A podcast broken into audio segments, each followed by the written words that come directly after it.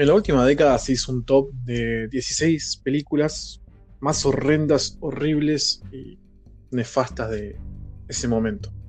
Y hay tres películas de Adam Sattler. Yo creo que tendrían que ser más. La verdad que esa década fue un asco, pero Adam Sattler no tuvo que haber hecho películas en ese momento. Pero bueno. Buenas, Max. ¿Cómo anda, mi amigo? Hola. Buenas, buenas, ¿cómo andas? Acá andamos, pues, tranquilo. Pasando frío, ¿no? ¿Qué opinas de lo que acabo de decir? No sé, qué sé yo. Eh. No que la gente se queja mucho con Adam Sandler, pero él no pretende hacer nada. No sé qué hacer. Creo que hay un odio un poco irracional hacia Adam Sandler. O sea, sí hay películas que son medias boludas, ¿no? Demasiado ya. ¿no? Como demasiado barata, demasiado. Y Demasiado ser innecesarias. Ujú. ¿Cómo?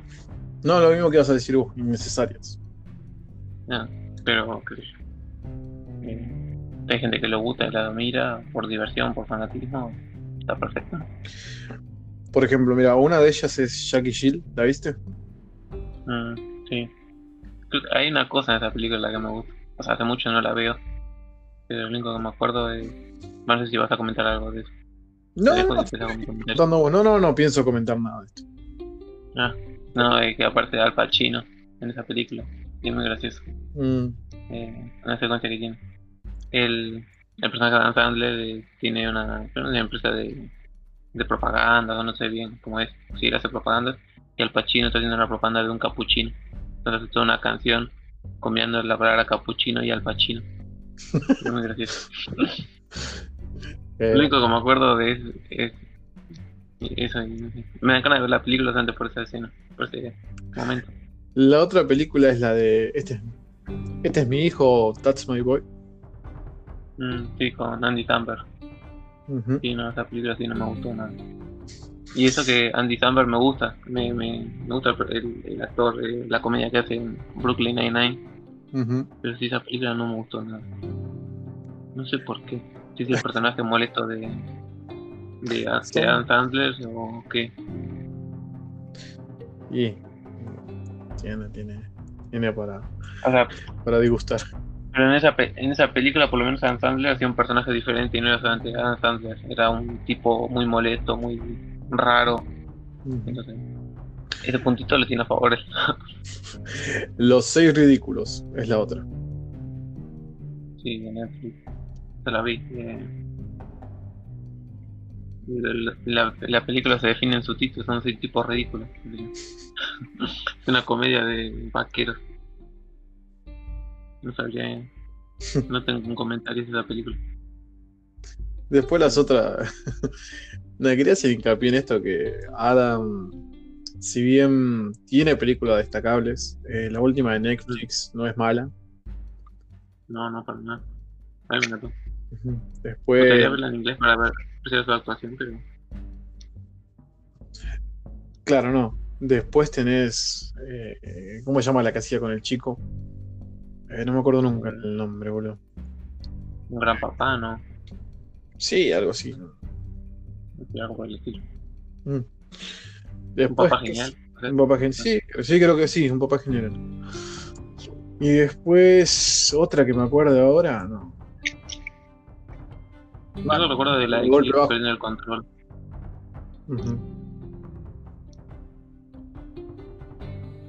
Después, eh, si te digo así, una de las pocas, son pocas las que me gustaron.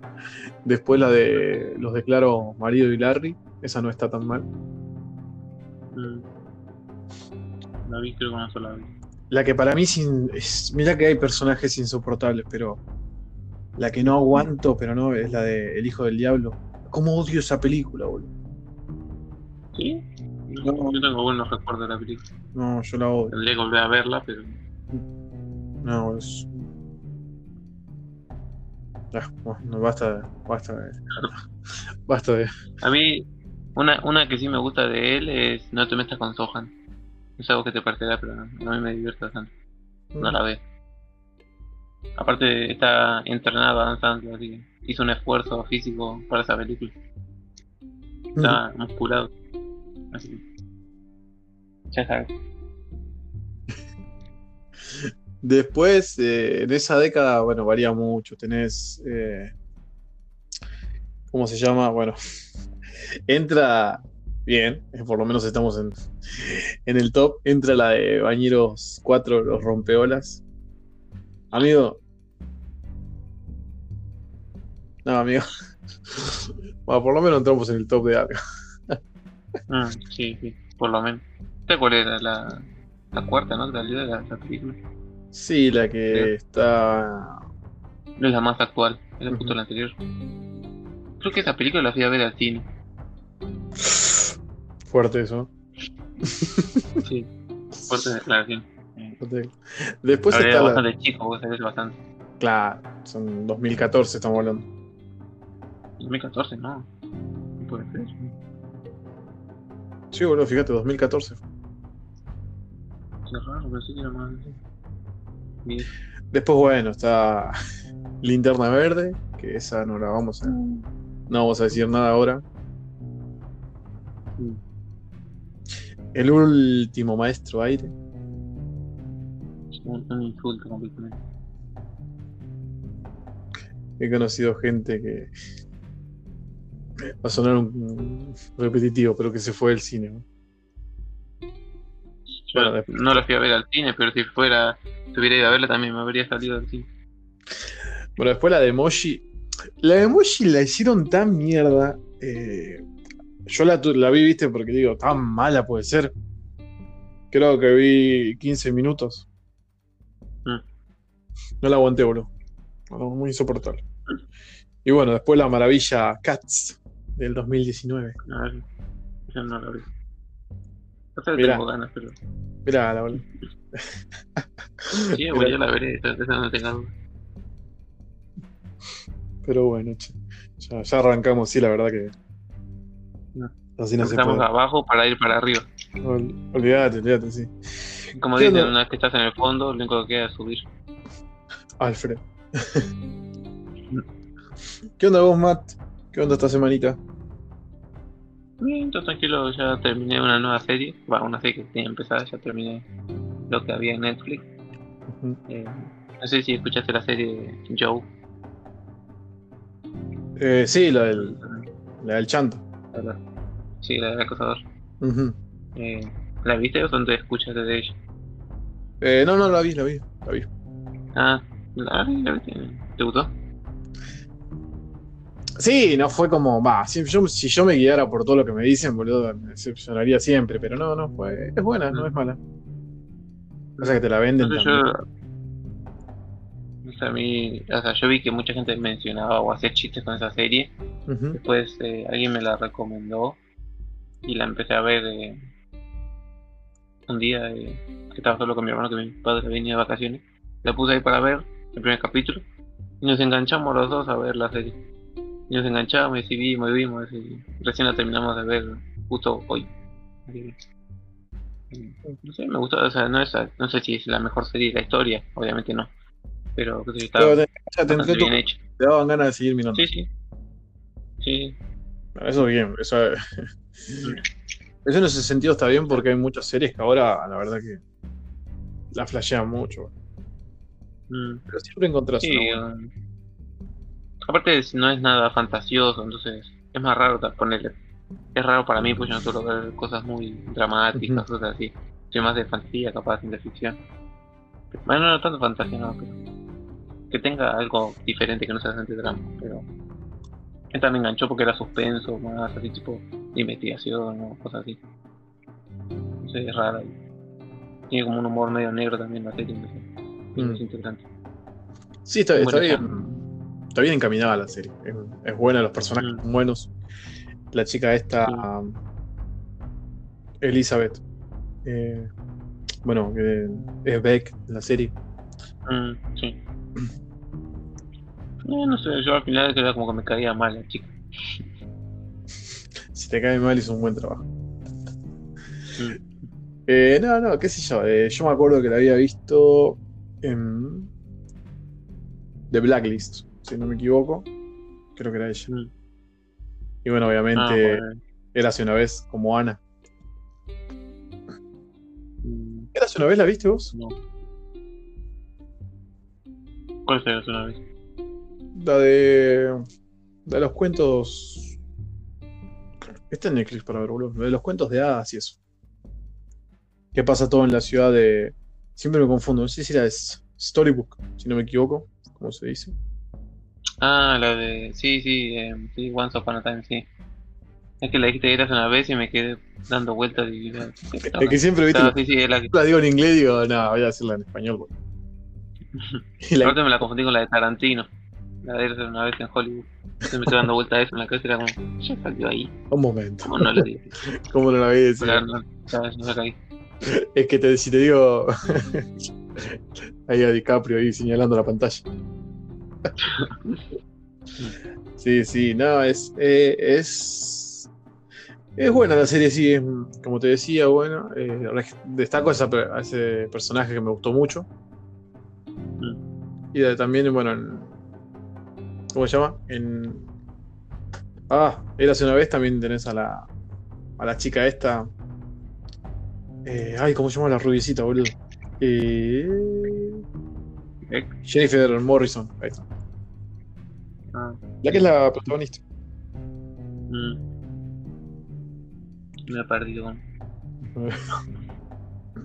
Tú puedes, amigo. Pero no, no, sí, sí. la- ¿Y Gotham? ¿Qué onda? Bien, eh, estamos en la primera temporada todavía, así que eh, va, va tranquila. No sé, ¿Qué o sea, creo que Mm, ¿El acertijo? es episódica, o sea, funciona como entretenimiento, ¿no? No es así como eh, Lost, oh, la mejor serie que estoy viendo, pero creo que como entretenimiento funciona bien. Mm, Eh, me va gustando, así. No es como que diga, uy, me muero por saber qué va a pasar en el próximo capítulo, porque en sí no tiene una trama muy pone elaborada tipo Daredevil o cosas así. Claro. Entonces, eh, pues, tiene otra dinámica la serie, más episódica, entonces puedes ver un capítulo, después ver otro al tiempo, te entretiene, entonces, no seguís un hilo de trama muy complejo. Pero eh, me gusta, me gusta. Mm, yo me acuerdo mucho, empaticé con los personajes del pingüino y del acertijo. Muy bueno, boludo. Mm, Está bueno, no, no me queda muy bien, pero no te quiero decir tampoco porque, pues. Corte. No hacemos Sí, no. acá. Así que bueno, solo te voy a decir eso, son buenos personajes. mm, Eh, sí, personajes que son una locura. Y cuando llegues a la parte. Sí, te falta. un- No me acordaba bien dónde quedaba. Cuando veas el traje de Scarecrow, es buenísimo. ejemplo. Ah, del espantapájaro. Ujú, sí. Ah, sí, no, sí, falta un montón porque recién en la primera temporada apareció el, el tipo con el hijo y ese solo capítulo parece. Falta bastante, creo que parece. Y después te voy a dej- dejar a vos mismo qué opines de Jerome. ¿Qué te parece Jerome? Pero cuando termine toda la serie. Cuando termines toda la Mm. serie. eso. Tiene una boca acá, pero no desapareció y tiene cara de loco solamente. Lo poco que apareció. Eso es lo que funciona, en realidad. Es gracioso porque yo la veo con. Yo la veo sabiendo ya quiénes son algunos personajes y, Claro, y mis padres la están viendo a la par conmigo, ¿no? Eh, y dicen, ¿ese quién es? ¿Y ese quién será? Y hay algunos villanos que yo no conozco de Batman porque se me hace que eh, modificaron muchos villanos y muchos yo no conozco y otros sí, obviamente. Y el de Sharon sabía que era el Joker, no sé. Estoy viendo a ver cómo funciona. Y estoy esperando, no sé, cada capítulo que empiece espero que sea el de, en el que aparece frío. Pero no aparece todavía. claro, no, no, tenés que esperar, pero vale la pena. Mm. Bueno, también tiene que ver eso mucho que uno dice que Batman tiene muchos villanos, pero en realidad no. eh, Gotham tiene muchos villanos. O sea, la ciudad Mm. gótica es, es un- totalmente un manicomio, boludo. Tenés de todo. Más allá de que tenés el asilo Arkham también, que ahí tenés más todavía. Pero, Mm. pero qué sé yo. Y bueno, pero tiene un, un repertorio demasiado grande, de villanos grandes y villanos chiquitos, viejos, así de medio que no son tan conocidos. Bueno, eh, Batman Hush, ¿la viste? O Hush. ¿vale? Es la que hace en dibujito. Ah, no, no. No soy muy seguidor de la dibujito. No porque sean malas ni nada, son no sé. Yo me enganché mucho, la verdad, que son muy buenas las de DC en dibujos. Mm. Vi la de. ¿Cómo se llamaba? Bad Blood. De, bueno, no viste ninguno, ¿no? De dibujitos. Mm, pocas. No sé si viste la de Bad Blood de DC. Es la que se junta a toda la familia. No, creo que no. Nightwing, todo, todos los chantos. Esa si la podés ver, mirala que es muy buena, boludo. Lo tendré en cuenta. Pero bueno, eh, para no hacer el fail del otro día que nos pasó, eh, vamos a tratar de entrar de lleno ya con la tercera parte del UCM. Eh, iba a decir algo más y se me fue, pero bueno. Tenía un. Iba a hacer la música de Avenger, pero ya iba a quedar medio como que. mm, Ya, ya pasamos mucha vergüenza ajena en nosotros haciendo música. Tenés que hacerla, tenés que hacerla. Pero bueno, señoras, señores. eh, ah, no, mira, tanto hate que le tengo a Adam Sadler que no lo saludé. Muy buenas tardes, noches, días, la hora que nos estén escuchando, el momento que nos estén escuchando y el lugar donde nos estén escuchando. Eh, arrancamos de lleno con Marvel, seguimos con Marvel, no vamos a terminar con Marvel hasta que lo diga.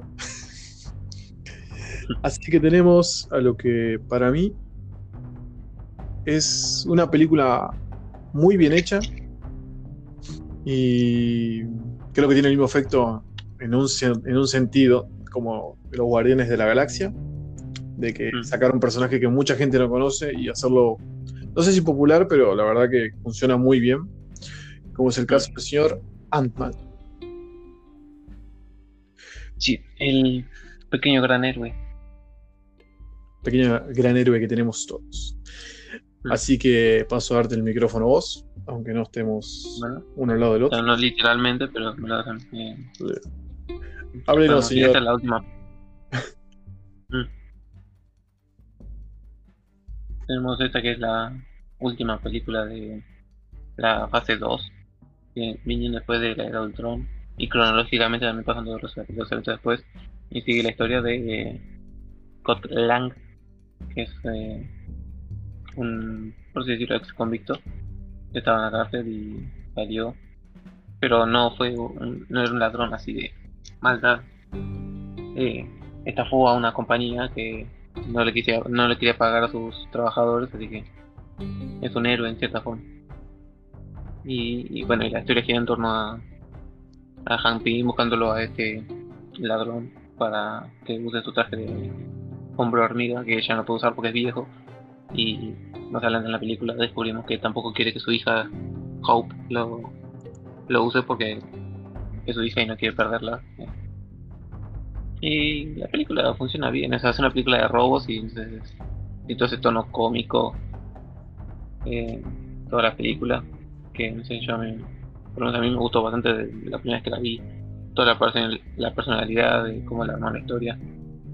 Muchos dicen que es eh, Iron Man pero con otro traje, yo creo que no sé, no entienden cómo funcionan las historias. Esta es una película de robos y la otra es una película de transformación. Creo que son muy diferentes.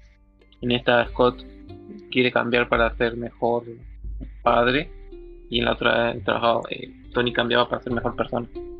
Creo que son cosas muy diferentes. Creo que la gente las compara en rasgos demasiado amplios y no mira bien. Pero no sé, es una película la verdad que me gusta mucho. Tanto a historia, porque es simple, ¿no? Pero a ver, es una historia de origen media medias, ¿no? Porque no es Hank Pym originalmente en los cómics eh, sabemos que Hank Pym es el Ant-Man original, además de tener muchos otros nombres, pero lo- como hablamos en el otro capítulo, eh, los productores de este universo eh, tienen que tomar decisiones viendo a favor ¿no? del producto porque haciendo, y haciendo cambios eh, a la historia para que se adapte mejor, porque Hank Pym en en los cómics tiene como problemas mentales y es violento. Entonces creo que poner a un héroe con esos problemas, ¿no? Está la famosa viñeta de él pegándole a la mujer. Creo que no hubiera sido, no era un buen movimiento poner a un héroe golpeador de mujeres en la pantalla grande y tirándole flores, ¿no? Eh, capaz hubiera quedado algo más como el Joker. O peor, ¿no? Porque el Joker dentro de todo sí parece que es buena persona, yo. Pero bueno, estamos tocando el tema de que cambiaron al personaje. Eh, creo que fue un acierto cambiarlo y poner su suces- sucesor, Scott Lang.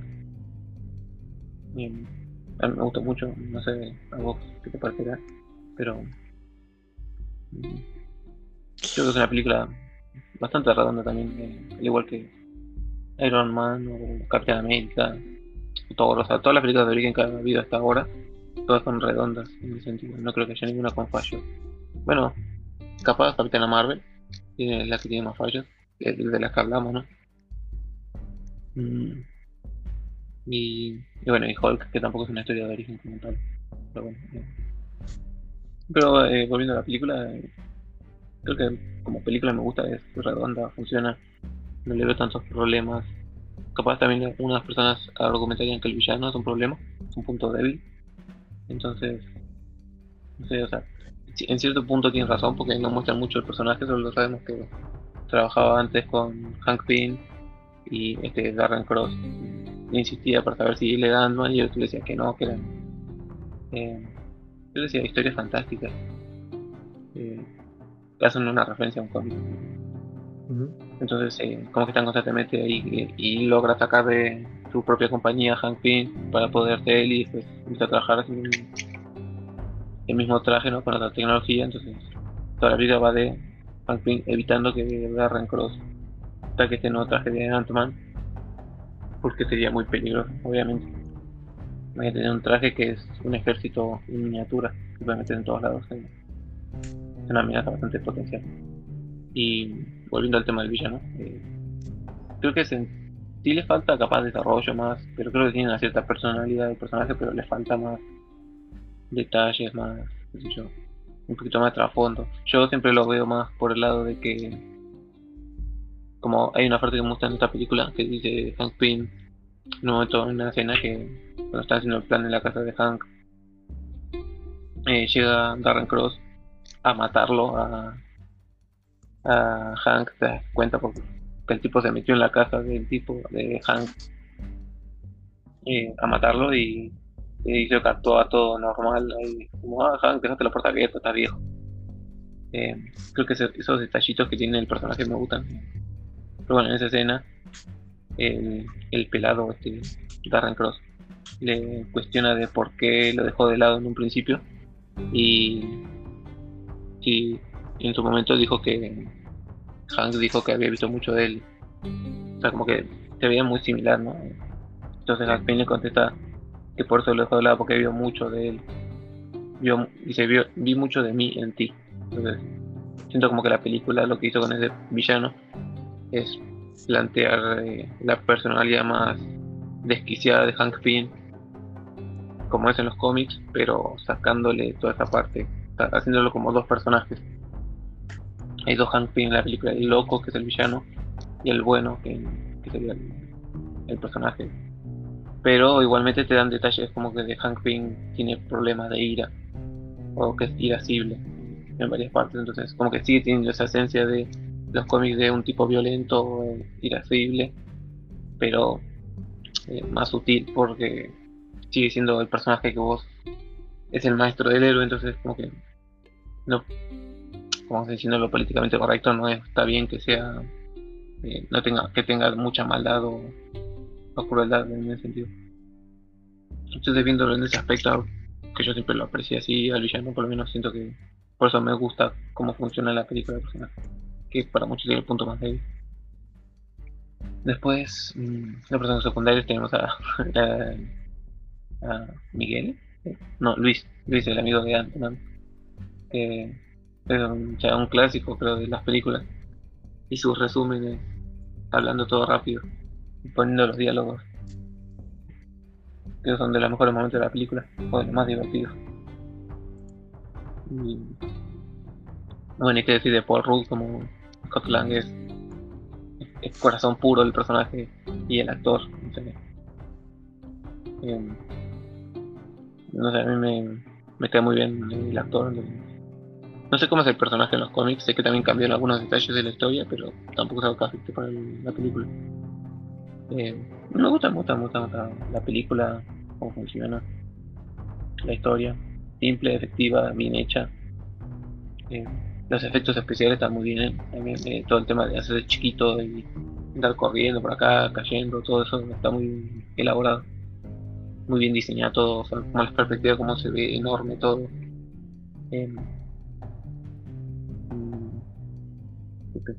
Punto. No. Bueno, tiene la pelea contra Falcon, de Ant-Man contra Falcon, que es muy entretenida. Mm. Y acá nos medio presenta ya el reino cuántico, que es un factor importante para el super evento final. Y para estar con el tiempo también. Bien. No, creo que esos serían todos los comentarios que tengo para decir de esta película. Por ahora. ¿Y el puntaje? ¿Sería un...? Mm, es que eh, a mí me encanta esta película, o sea, la podría ver mil veces, yo le daría tranquilamente un 10. Creo que no tiene fallo, o sea, tiene un tema principal eh, original del personaje y, le queda muy bien. O sea, lo tengo grabado hasta el día de hoy en la cabeza del tema. creo que tranquilamente le puedo dar un 10 a la película. Como película de origen funciona perfectamente. Perfecto, perfecto.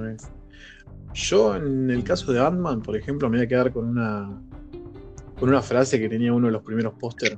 Hago un paréntesis, el mm. póster de Ant-Man es buenísimo. Es muy bueno, muy mm. estéticamente se ve bien los colores, todo. Y la mm. frase que dice que los héroes no pueden ser más grandes. Y es verdad, boludo. Es, es como la frase justa para la película, boludo. Eh, yo lo que me gustó mucho de la película fue como decir, la historia de origen es muy buena. Creo que no le tiraron tanto hate a la película por el hecho de que funcionó bien el personaje, la historia, y en qué lugar pusieron a Han Pink, en qué lugar pusieron a Scotland, en Yellow Jack, todo funciona bien en ese sentido. Si poner la película hubiera funcionado un poco mal, con unos huecos o algo, olvídate que era hate, lo loco, boludo. Que Han Pink no es así, que Scotland esto, que el traje, que bueno, todo eso.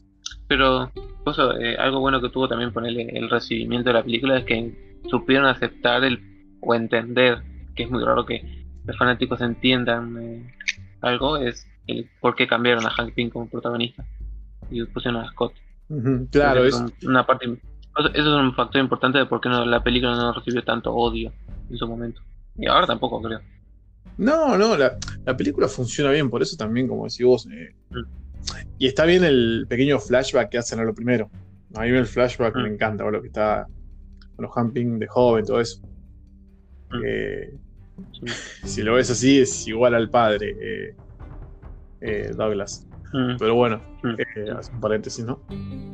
Creo que lo único. Bueno, no sé, no sé si malo, literalmente, porque creo que el Yellow Jacket, el villano, entra en el recurso ese de villano de descartable como lo fue Malekith, como lo fue Ronan. Hmm. No, como el mismo Obadiah Stein en Iron Man 1. Claro, boludo, claro. Y es como que me molestó un poco el hecho de porque el chabón actúa bien, boludo. Yo lo vi cuando era eh, Peter Russo en House of Cards. Hmm. Y actúa muy bien el loco. Y fue un poco desperdiciado, pero si vas al caso también lo fue Malekith eh, y el otro también. Y el Iron Man, como sí. todos. Pero yo creo Pero que. ese tenía. Creo que en Iron Man tiene todo bien equilibrado. O sea, capaz el villano no está súper desarrollado, pero te presentan ya como que él era amigo del padre, que lo tiene que reemplazar. Entonces, claro. Creo que la, es como la misma fórmula, o sea, por eso también, viste, es como que el villano te queda como un puentito, como, eh, sí, puedo criticarlo, como no, viste. Mm. Sí, depende de cómo veas el enfoque de la película. Porque vos ves que la película no se enfoca completamente en el villano. O sea, no cae todo el peso de la película en el villano. El villano es el, el que viene a, meter problemas y nada más. Por ese lado funciona. Lo que también destaco mucho, como decís vos, lo del efecto ese de hacerse chiquito. Y el CGI alrededor es muy bueno, es como muy creíble. La escena de la ducha es muy buena, boludo, cuando le cae la gota, todo, no, es terrible esa parte. Eh, me gusta mucho el traje. Me gusta más que incluso que el traje nuevo que tiene ahora. Era estaba bueno los colores, ¿viste? Porque ahora es como que más, más un poco más brillante. Bueno, pero también tienes que tener en cuenta que ese traje fue hecho creo que en los 80 con él. Claro, claro. Eh, y la versión nueva es una versión completamente estilizada del traje y modernizada en cuanto a tecnología, entonces. Con nuevos recursos. Eh, para mí ambos diseños están buenos. O sea, este como original y el nuevo como nueva generación. Sí, totalmente. Y después, eh, bueno, la pelea con Falcon está buena. Me gustó la mi- mini musiquita de los Vengadores que pusieron cuando estaban sobrevolando esas las instalaciones. Eh, después, ¿qué más? Esa, la onda del reino cuántico es muy buena, boludo. Me gustó mucho y me quedé como manija de saber más del, del reino cuántico todavía. Que bueno, después en la segunda película no se puede explicar mejor, olvídate. Mm, Eh, también me presentó. Después, bueno, Luis es un personaje que se roba la película. Es el típico personaje secundario que tiene que estar. Los amigos también es muy bueno, boludo. Tiene, tiene su humor inteligente la película también. Eh, Sí, eso lo tiene de bueno también, que el- todo el humor que maneja la película es bueno, no es chiste tonto, no es Adam Sandler en una película. claro, Tiene claro. todo un buen humor la película. Claro, fluye bastante bien, no tenés esos chistes de pastelazo, no, no, no te sentís incómodo en ningún momento, porque viste que a veces tiran un chiste o dicen algo que quiere parecer gracioso y como que eh, un poco de vergüenza me dio, viste, como que ah, no, era por, no era por ahí. Yo tranquilamente le doy un, le doy un 10 a Ant-Man, muy buena. Eh, el elenco me encantó también. Y creo que la escena post-crédito, si bien nos imaginábamos que, que le iba a mostrar el, el traje a, a Janet y todo eso, creo que fue muy bueno eh, en ese momento. Y yo tengo un dilema con la película nomás, porque no me acuerdo bien si la otra post-crédito era que Falcon y el Capitán América encontraran a Bucky. ¿Puede ser? Sí, era una escena de Civil War, la otra. Sí, claro, también, bien. Bueno, esa escena también, esa conexión. Mm. Sí, porque en sí no son tanto escenas, son más como adelanto de la próxima película ya. Claro. Capaz es lo que es medio cuestionable ya, como que no se tomaron el trabajo de hacer una escena nueva para la película. Dijeron, agarran una hecha y la pusieron ahí. Mira cómo después va a pasar en Doctor Strange. Ton, ton. Olvídate. Pero no, no, me quedo con un 10, la verdad. Buena historia de origen, buenos personajes. El villano. Bien, el villano también cumple su función. pero- y me gusta Mm. mucho el, el estilo de Yellow Jacket con los cuatro. Con las cuatro. ¿Cómo se los dice? Claro, boludo. Es muy bueno. Mm, Sí, que disparan. Mm. Eso es muy, muy bien pensado también, porque el. Bueno, en los cómics el Yellow Jacket es como una versión alterna de. de Han Ping, creo que era, no me acuerdo. Mm. Algo así, pero no. Sí, eh, Hank Pym, a medida como que, por eso yo dije como que ah, Hank Pym tenía varias encarnaciones, no, no, encarnaciones, pero sí, como que el personaje iba cambiando de nombre y de diseño de traje. No sé por qué razón exactamente, pero cada tanto tiempo se volvía ahí, era Goliath, o era Yellow Jacket, o era, no sé, Giant Man. iba cambiando por alguna razón el diseño de los trajes y supongo que también por eso como que trastorno que tiene el personaje. Claro, Y bueno, ves, ponele, en ese sentido también funciona eso que yo digo de la dualidad o el hecho de que Yellow Jacket en los cómics es Hank Pym y acá sea una versión como la parte malévola de Hank Pym que no te muestran, pero te la presentan con este personaje que sería como una parte separada de Hank Pym.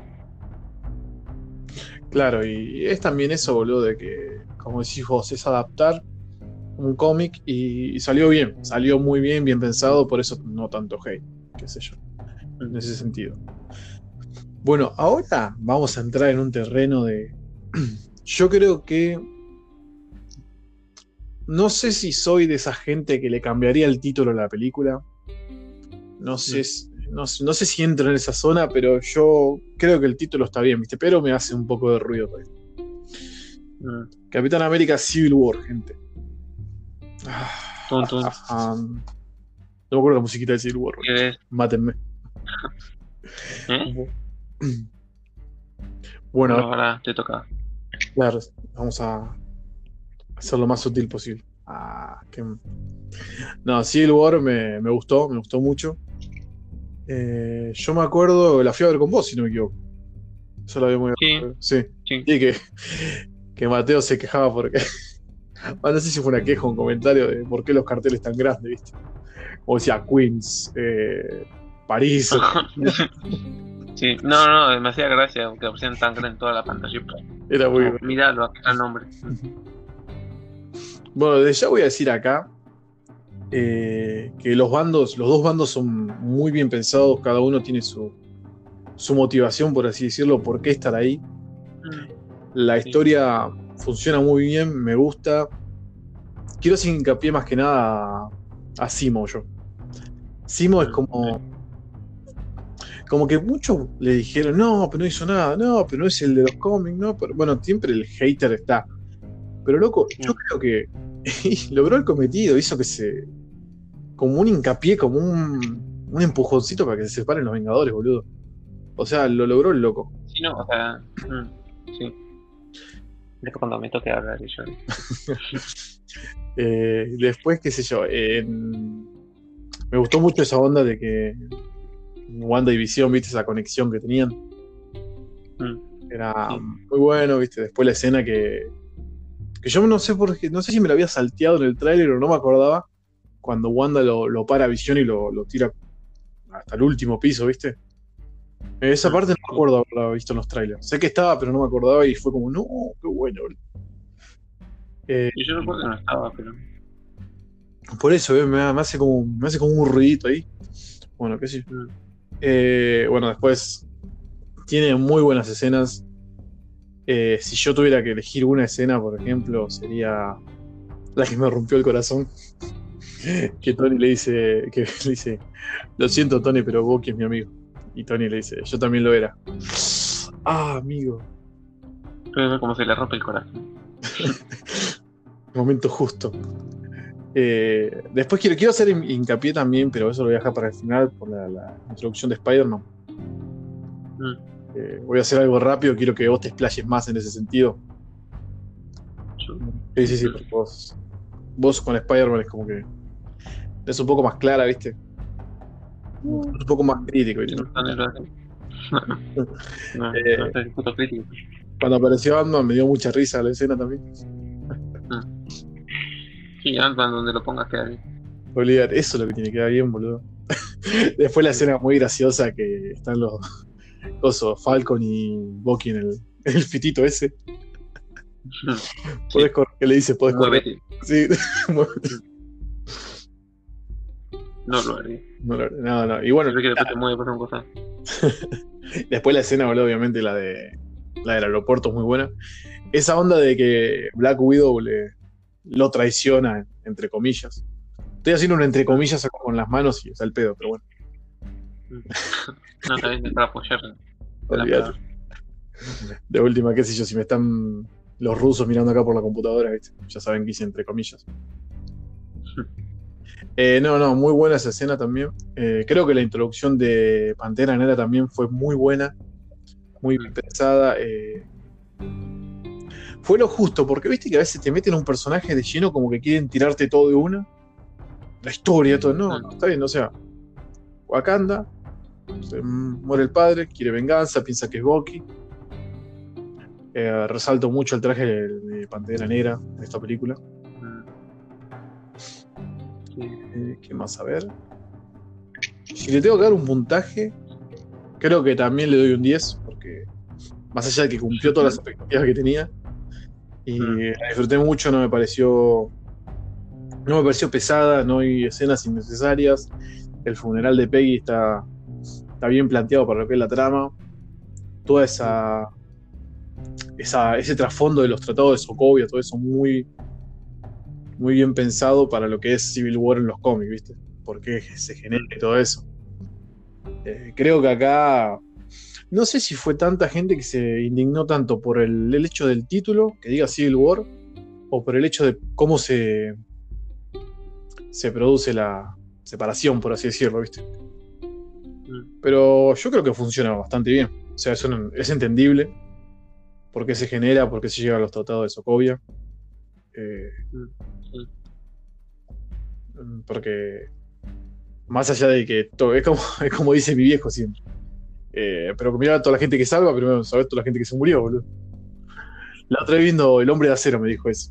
Hago un paréntesis acá. Me dice, eh, pero boludo, mira todo el quilombo que está haciendo. Y uno, uno o dos tiene que morir. Y después cuando en Batman contra Superman vio la escena lo primero, estuvo literal- literalmente como DiCaprio. ¿Viste, viste ahí todo el quilombo que hizo? Mató la empresa de, de Wayne. Se lo adoro, mi viejo, lo adoro, boludo. Pero bueno, no, cerrando, le doy un 10, una película excelente, me gustó, no tengo problemas con el título. Y con el tema de la introducción de Spider-Man, que era lo que todo el mundo esperaba, eh, yo te voy a contar una, una, cosa rara que me pasó. Yo cuando vi el tráiler, sale el tráiler, yo estaba durmiendo, no me había... Me iba a levantar, pero me recolgué, viste. Una imagen que es Spider-Man así, bueno, y con sin el escudo de Capitán América, solamente es la cara, viste, el, será de la mitad del pecho para arriba. Y yo dije, no puede ser Spider-Man, es muy, muy trucho, así lo dije, en serio. Es muy trucho boludo, es un, es un fake, otro. Bueno, estoy mirando el tráiler, que está con la musiquita, viste que termina así. Y cuando lo llama Tony, lo veo, viste, que viene volando, todo, digo, ah, no era fake, era postal. Fue como la primera impresión, viste. Mm. Y, qué sé yo, sí comparto que parecía muy, como dicen, muy chiquilín, muy así nene en la película, porque básicamente es un adolescente, no hay nada que hacerle. Mm. Eh, mm. tiene que tener esa onda de, de, medio perdido, de que no sabe todavía lo que es, piensa que es un juego ser superhéroe y todo eso. Eso está bueno. Mm. Eh, pero no, creo que no tengo nada más que decir de la película. Eh, ah, sí. War Machine no fue culpa de Vision, ¿eh? No fue culpa de Vision. Lo único que voy a decir. Pero no. Pero siga, señor. Bien, a ver. Civil War. Peliculón. Yo voy a empezar con la nota también. Me pongo un 10 porque la película, no solo en cuanto a gustos, me encanta la película, la puedo ver millones de veces y siempre me, divierte, me entretiene. Me entretiene más que la película anterior del Capitán América. Toda la historia está bien escrita, eh, bien llevada a cabo. Em, como una adaptación de Civil War, capaz o sea, cómo lo adaptaron está bien a lo que tienen, ¿no? O sea, en el universo que tenían creado con los personajes que tenían, la adaptación quedó bien hecha.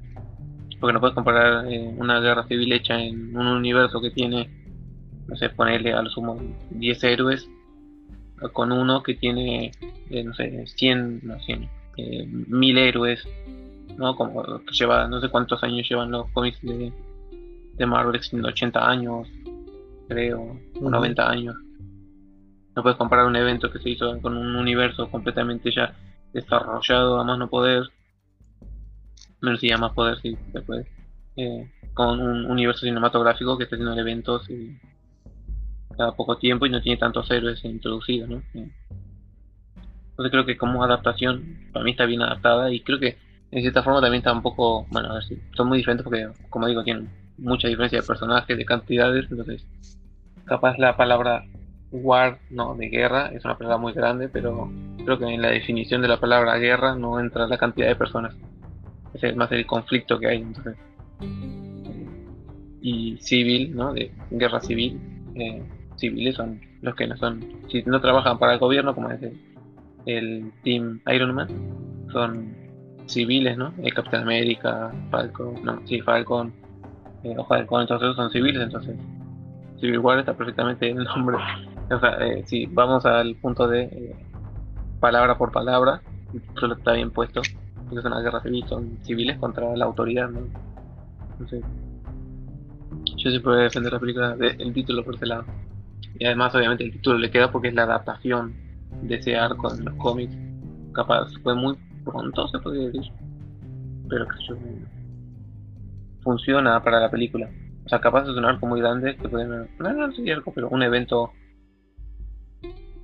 Capaz acá vendría mi queja más grande para la película. A pesar de que me encanta. El hecho de que la película parece más una película de Avengers que una película de Capitán América, porque al fin y al cabo esto es Capitán América 3.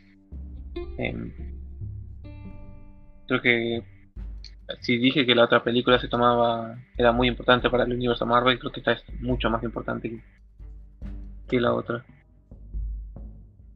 porque en esta película divina a los Vengadores completamente. Ya en la película anterior eh, habíamos mencionado en la era de Ultron que se estaban sentando como esta grilleta que había entre Tony y Cap con sus diferencias.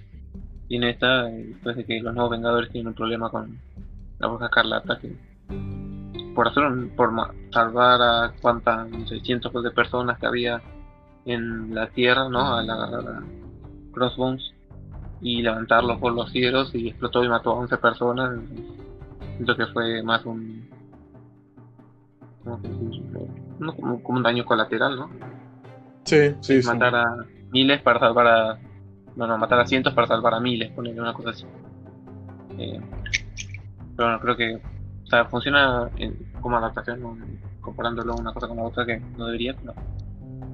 En, en los cómics tiene más impacto también porque bueno, en Estados Unidos son súper eh, tradicionales, eh, muy tomados como si de costumbre. Yo le diría cavernícola, pero bueno, es muy fuerte la palabra. Mm, eh, es adecuado. Son muy conservadores. Son muy conservadores, entonces son muy sensibles también con todo el tema de, ah, somos americanos, somos los mejores. son muy agrandados los tipos solo por, por lo que tengo entendido, solo por haber ganado la Segunda Guerra Mundial. Tienen como ese ego muy grande los tipos. En todo el país son muy patriotas, pero que... Entonces creo que en el cómic también me parece que el evento está muy exagerado en el sentido. Ponele, porque en los cómics vos ves las peleas, ves que los tipos se pelean a matar, que es una de las cosas que tienen con esta película, de que las peleas, al final, ¿no? la pelea del aeropuerto como tal, eh, no se siente el impacto porque los personajes nos están tirando a matar. Pero no tienen por qué, hecho, creo que el planteo de, la gran diferencia que hay entre este, este, esta adaptación y la obra original es que en los cómics ellos son un equipo y en la película son más que un equipo, no son solo un equipo, son amigos, son compañeros, son, son una familia prácticamente. Cuando ves con Nat y Clint, viste que está la escena de, seguimos siendo amigos y la otra dice depende de qué tan fuerte me golpees, no creo que salga vez. Pero creo que eso explica todo.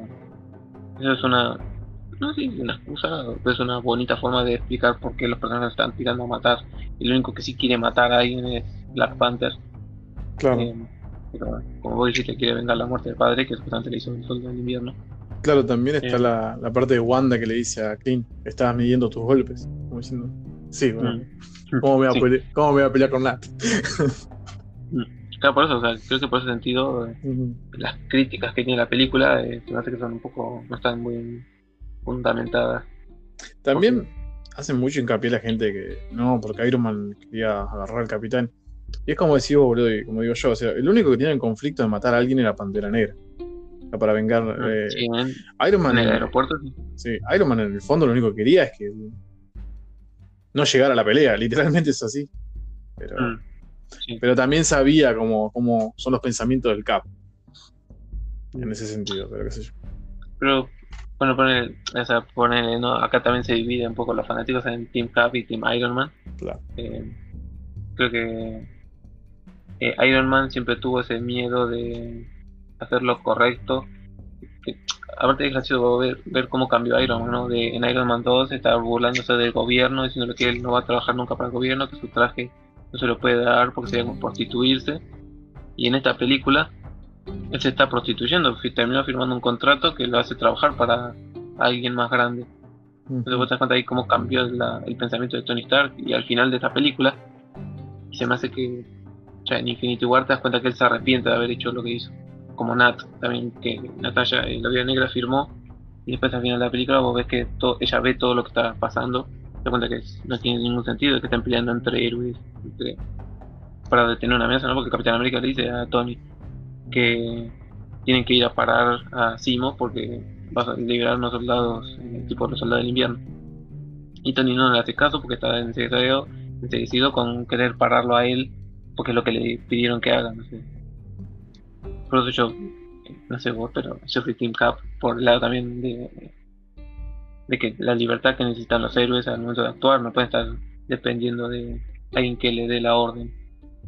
Eh, en especial porque son amenazas más grandes como un ladrón o no sé, un estafador. Son amenazas que amenazan a muchas personas, no pueden tienen que tener esa libertad, no pueden. Porque al final puede terminar siendo corrompido como Shield. Shield se supone que es una agencia de, de defensa. Y mira qué tan hundida estaba o tan corrompida estaba al final. Entonces creo que si pudieron corromper Shield, que era la agencia más grande, también podían corromper los que controlaban a, a, a, esto, a los Vengadores, ¿no? Y por eso creo que yo soy más siempre Team Cap de acá a la muerte. Regálate a la muerte. no, está bien, boludo, está bien. Es, una, es, un, es una buena eh, explicación a tu postura, está bueno eso. Mm. Porque aparte creo que la película aparte va del punto de vista de de Capitán América porque es su película, pero te explica también eh, o trata de explicarte el de Iron Man, pues si te das cuenta él lo hace más por culpa que por otra cosa. Creo que él siente viene con culpa de lo que hizo, lo que pasó con Ultron, que lo menciona en la película también, de Ultron, mi culpa. Eh, entonces vos te das cuenta que él lo está haciendo por culpa, ¿no? Lo está haciendo porque cree que en verdad eso va a funcionar. Y como que, bueno, ya está, sí, eh, voy a firmar esto porque la cagué muchas veces. Creo que más por ese lado, su hecho de firmar. Es el, Eh, bueno, es el típico sentimiento de culpa que sentimos a veces todos, ¿viste? Como diciendo, no vamos a hacer esto porque no, porque me parezca bien, porque creo que es lo correcto. Es Mm. esa. Y también, como capaz que te ibas a mencionar vos, capaz que te lo saco, pero eh, sí había otra persona que quería matar ahí en ese momento y era Cos. Eh, Iron Man sí quería matar a Bucky después de que ve el video de cómo mata a sus padres. sí, Ahí ya, sí, pero eso ya no tiene que ver tanto que ver con el contrato. Claro, el contrato fue-. Claro, fue como más. Que yo en un, momento, en, un, completamente boludo, en un- en un momento cuando le sacó el brazo dije, no, amigo, chao. Pero bueno, bueno, yo tuve. Esta película por eso también me gusta porque me hizo sentir esa sensación de suspenso, toda la secuencia. Ya ha pasado la escena del aeropuerto. Cuando develan que eh, el soldado del invierno mató a los padres, vos ves toda esa secuencia de Tony tratando de matar a Bucky, agarrarlo y matarlo, hacerlo vuelta. Sentía una tensión eh, real, ¿no? De que no sabía si lo iba a, a matar o no. y todo el- Porque nunca habíamos visto a Tony así enojado en todas las películas.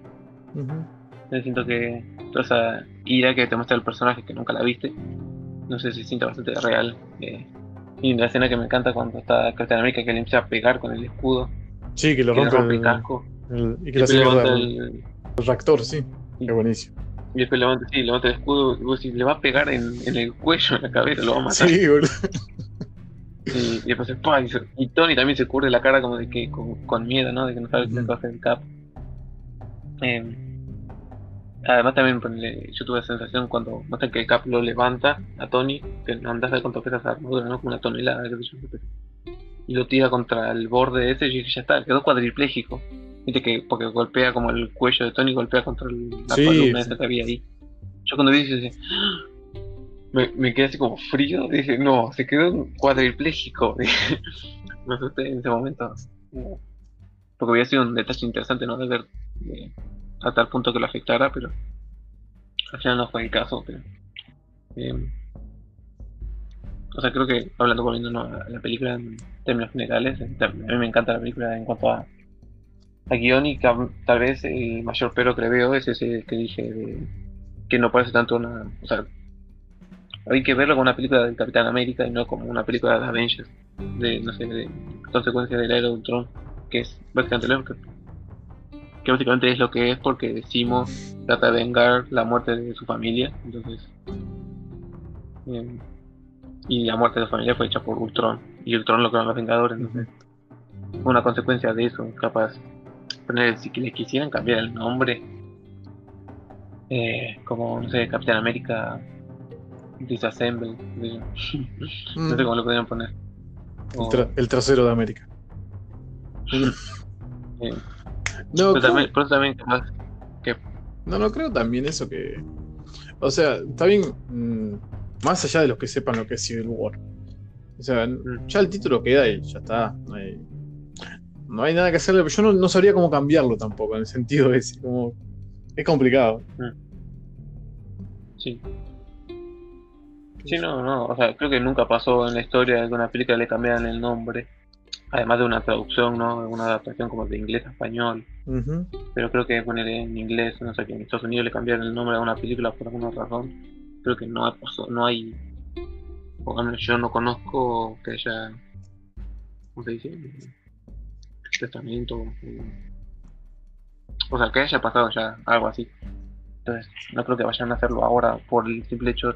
Bueno, igual ahora la polémica que había por todo el tema este de, de la sensibilidad de la gente, ¿no? De que, ah, no, a la gente le puede molestar que, usen el título Guerra Civil cuando en la Guerra Civil mueren muchas personas. Sí, por pero, ese lado que como pero- adaptación, pero pero eso ya entra en lo que sería lo políticamente correcto también. Mm. Qué sé yo, Por eso pero- creo- no sé si vos lo habías mencionado por eso o solamente por la cuando Sí. salió en su momento que a la gente no le gustaba el nombre. Sí, en un punto me pareció sí, pero también puse, me puse a pensar, yo no puedo ser tan irracional en el pensamiento de lo que es políticamente correcto, no, no, porque eh, más allá no quiero que tampoco se... Porque eso es lo que lo caga también a veces al cine, boludo, como que llegás a hacer de una discusión, de una cosa que no tendría por qué ser discusión, o sea, son pensamientos de cada uno y es- Bueno, lo mismo cuando cambian un personaje de, de- ¿cómo se llama? De color. A, a Zendaya le hicieron mierda, porque dijeron que iba a ser la sirenita. La sirenita, boludo. mm. O sea, y. Sí, o esa, o la otra chica también que mencionaban que querían que sea, que también era morocha. eh, bueno, Valkyria, por ejemplo. Está bien, Valkyria igual entiendo. Vamos a llegar a ese punto, pero entiendo que lo dijeron porque la Valkyria de los cómics de Thor es ojos, ojos claros, todo es entendible. Mm. Pero esta, ella es una de las Valkyrias, Claro.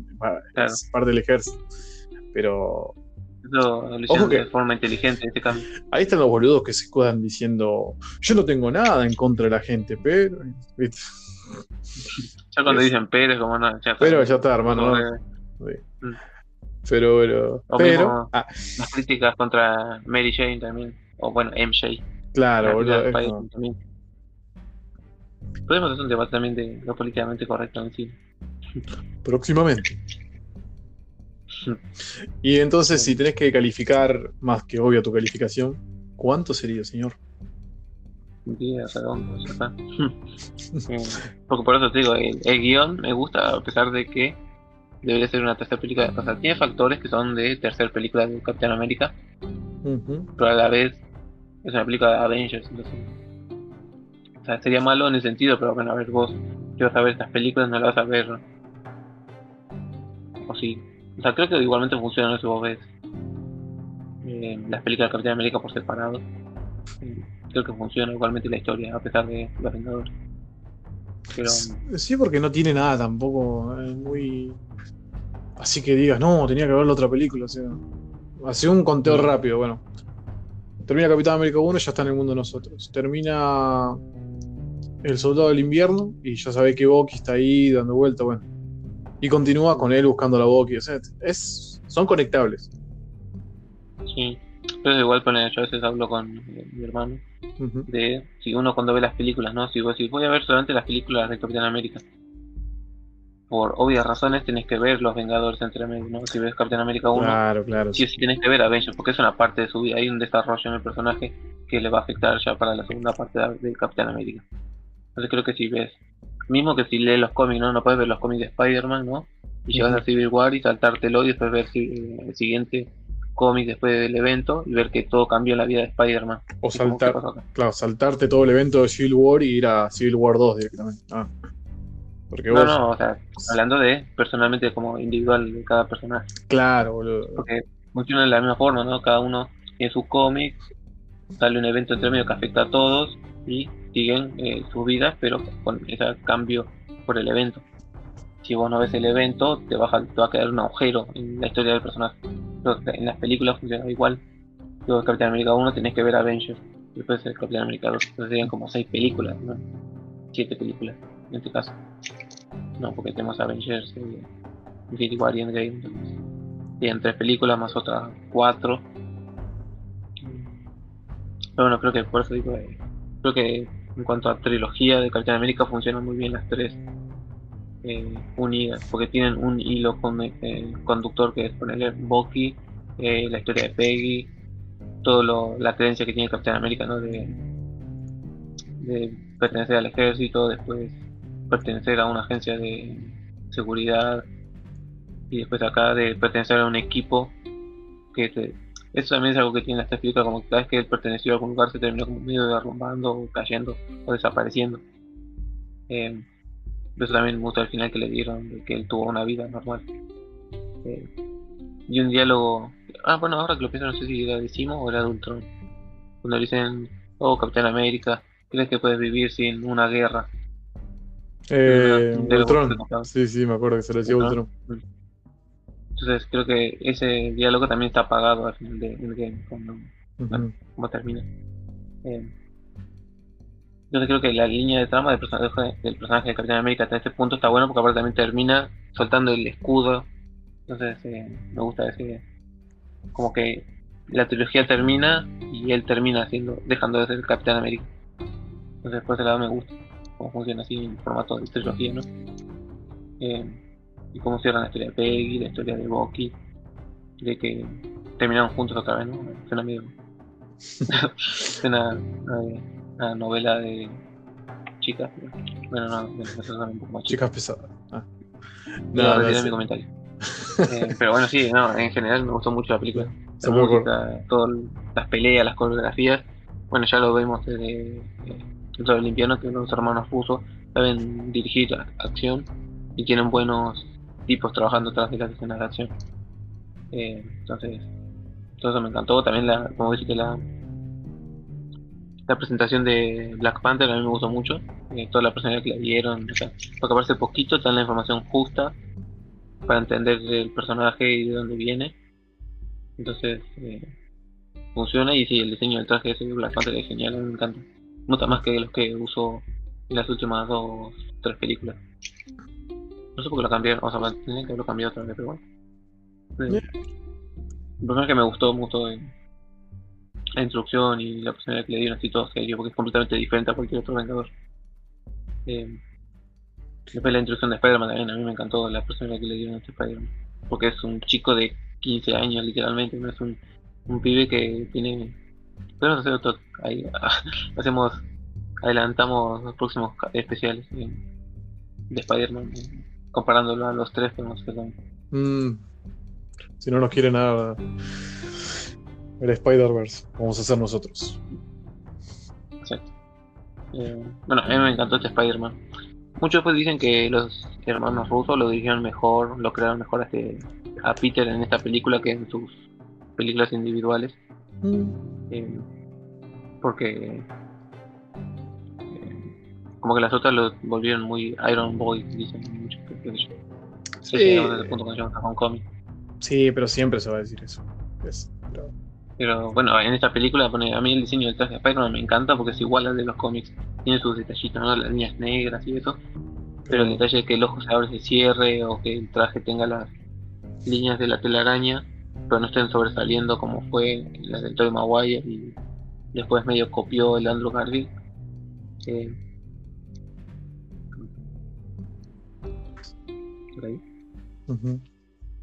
Ah, no, escuché un ruido, pasa, ¿no? Me pareció raro. No, no, no, no, es, es el caloventor. Hoy lo tengo prendido porque no puedo estar sin. Literalmente. Ah, no, no, creo que es mi WhatsApp que tengo abierto. Pero bueno, eh, Eh, pasando. Sí, no, en conclusión, en conclusión a mí me gusta mucho la película, la verdad. Creo que está muy bien trabajada en todo sentido. Nadie puede negar eso, chicos. Eh, tirando al siguiente paso, bueno, que va. que sería la continuación perfecta, literalmente para mí. Y es. Es una película que para mí, ya lo había dicho en el otro podcast, que lo iba a decir, en donde el CGI funciona bien. Y creo que Wakanda es algo que no te imaginabas y que termina siendo muy bueno. Me pasó lo mismo con Aquaman también. Pero Wakanda tiene eso que es. Vos te imaginás, yo que sé, por los el que haya visto los cómics, o te dicen más o menos cómo puede llegar a ser Wakanda y te la imaginás, una ciudad. ah, ah, ah. Termina siendo otra cosa que termina funcionando igual y me encanta. Señoras y señores, la continuación Pantera Negra. Wakanda, Wakanda Forever. Hablo yo. Por favor, Ah, yo voy a tomar un, yo acá voy a to- tenemos la- yo voy a tomar un sorbo de café mientras. no mucho ruido. Eh, esta es la historia de. Bueno, es continuando los eventos de, de Civil War. Una vez que, el eh, que Black Panther se entera que eh, el Soldado de Invierno no mató a su padre, entonces ya dan por cerrado ese ciclo y él tiene que tomar la corona. Y, y bueno, eh, te presentan toda esta sociedad de este mundo como escondido, que es súper tecnológico, tecnológicamente avanzado, gracias a un meteorito que cayó con un cierto material. Eh, y que siguen con sus reglas de tribu, así que para mí funciona. Mucha gente no le gustó ese detalle. Yo creo que está bien porque es una tribu al fin y al cabo y se mantiene con las mismas tradiciones de siempre. Entonces, tiene sentido que sigan peleando por quién va a ser el rey. Entonces toda la historia gira en torno a T'Challa volviéndose rey y lidiando con un nuevo heredero que el padre dejó. Sería como el primo de T'Challa. Eh, Eric Killmonger. Eh. Y, y eso fue la historia ¿no? de, de la pelea por un trono. Eh, que siempre las historias de Rey Man de eso, ¿no? De, reinos, siempre hay alguien peleando por un trono. Siempre hay un primo, un sobrino, un tío trono y esta no es la excepción. Es como mucho la compararon, viste, como si fuera el, el, Rey León, literalmente. Sí. Sí, pero yo, o sea, es... Muchos dicen que es el Rey León, pero el Rey León es Hamlet, entonces. Ladrón que roba ladrón. plagio di plagio. Exacto. Entonces, eh, mucho que la película funciona perfectamente de principio a fin también. Eh, no es de mis favoritas, eh, porque bueno, no sé, capaz tendría que verla más veces. Siento que estas últimas películas, o de la última fase, no las he visto tantas veces repetidas como las otras. Pero es una película que puedo ver tranquilamente igual también. Eh, creo que los personajes están muy bien trabajados, muy bien escritos. Cosa de algún que otro que le faltó un poquito más de desarrollo o más detalles de entender por qué se cambió de bando en un punto eh, bueno, también el CGI, como habíamos dicho en el otro capítulo, en esta película decanta un poco eh, todo el traje que hicieron excesivamente en CGI, porque podrían haberlo hecho en efectos prácticos, pero no sé, Marvel le gusta poner CGI a todo. y a veces sale bien y a veces no, y en este caso no salió completamente bien siempre. En especial con la pelea final que aparece el Play Sí, Pero bueno, eh, ¿Qué se le va a hacer? Cosas de la vida. eh, eh, pero no sé, eh, también bueno, tenemos a este villano. Este sí es uno, uno, de los grandes villanos, junto con. Eh, para mí, Gusto Simo, no lo comentamos mucho, pero sí fue uno de los mejores villanos que para mí tiene el Marvel en cuanto a película. Eh, y Eric Killmonger también tiene eso, un muy buen villano porque tu, todo lo que sus acciones están fundamentadas eh, con su pensar y está puesto en la película, no es como uno dice, ah, sí, yo lo deduje por esto y esto, no, no está bien eh, escrito. Entonces, eh, lástima que también, bueno, en este caso es como esos, como la mayoría de villanos cayó entre el villano descartado, no aparece, muere y chau. Pero en este caso creo que también está bueno porque eh, le deja una marca al personaje de Black Panther, de T'Challa, o T'Challa, se pronuncia bien así, Chala. Eh, eh, al final de la película ves que la idea que tenía Killmonger no era tan errada y que capaz si no se hubieran matado hubieran podido llegar a un buen diálogo entre los dos. Pero no sé, creo que es una buena película. capaz por gusto, no ya yendo capaz a la parte de la nota, le pondría un 9 porque no es mi no es de mis favoritas no es una película que ah, vamos a ver Black Panther, es súper divertido. Eh, o vamos a ver eso para tomar mate y reírnos, ¿no? ese lado, mm. Por ese lado no funciona para mí, pero creo que es una muy buena película. Y bueno, también fue nominado a un Oscar, ¿no? No sé qué te parece a vos Mucha gente no le gustó, yo creo que por eso. ¿Qué películas eh. están nominadas? de cada película nominada al Oscar, boludo. A mí eso me gustó, boludo, pero fue como que rompió un poco el estereotipo. Eh, nada, las películas de superhéroes no, no sirven para los Oscars. Mira, boludo. Eh, a mí ese punto. en, general, ah, en la categoría de mejor película, o sea, porque han estado las películas en, en otros rankings, pero en mejor película nunca habían estado. Claro, pasa que también muchos le toman por, qué sé yo, el mejor efecto visual, el mejor vestuario, el mejor sonido, ¿viste? Mm. Pero es como decís vos, llegar a como, mejor película como fuerte. Sí, pero todo, y todo el mundo ya se empezó a quejar de que, ah, porque esto es una película de negro, la ponen para los otros quieren ser inclusivos. No, no, no. La película tiene un buen mensaje. Creo que ponerle también la película, además de tener buena acción, una historia buena, tiene un buen mensaje que es lo que a veces muchas películas no tienen o no lo tienen tan bien desarrollado. Todo el mensaje de, de la unión, de, como de escucharse, de ayudar a los pueblos, de ayudar a la que tiene la menos, ¿no? Como que es lo que quería hacer Killmonger, ¿no? Ayudar a los suyos. Ellos ahí están viviendo en su reino, encerrados en su burbuja, más bien, y cientos de sus hermanos están siendo masacrados en todo el mundo, entonces creo que tiene mucho en ese sentido sentimental la película. También me gusta mucho cuando eh, ambos eh, van a hablar con sus padres cuando hacen el ritual de comerse la fruta. Eh, que T'Challa apenas aparece con su padre, está llorando y hablando con él y discutiendo. Y cuando Killmonger aparece con el padre, aparece de chiquito. Y otro le pregunta, ¿no hay lágrimas para mí? Y, y T'Challa, eh, y Killmonger le contesta eh, como de forma media fría. Le contesta, ¿no? Como de, no me acuerdo. Eh, rellena el espacio de diálogo.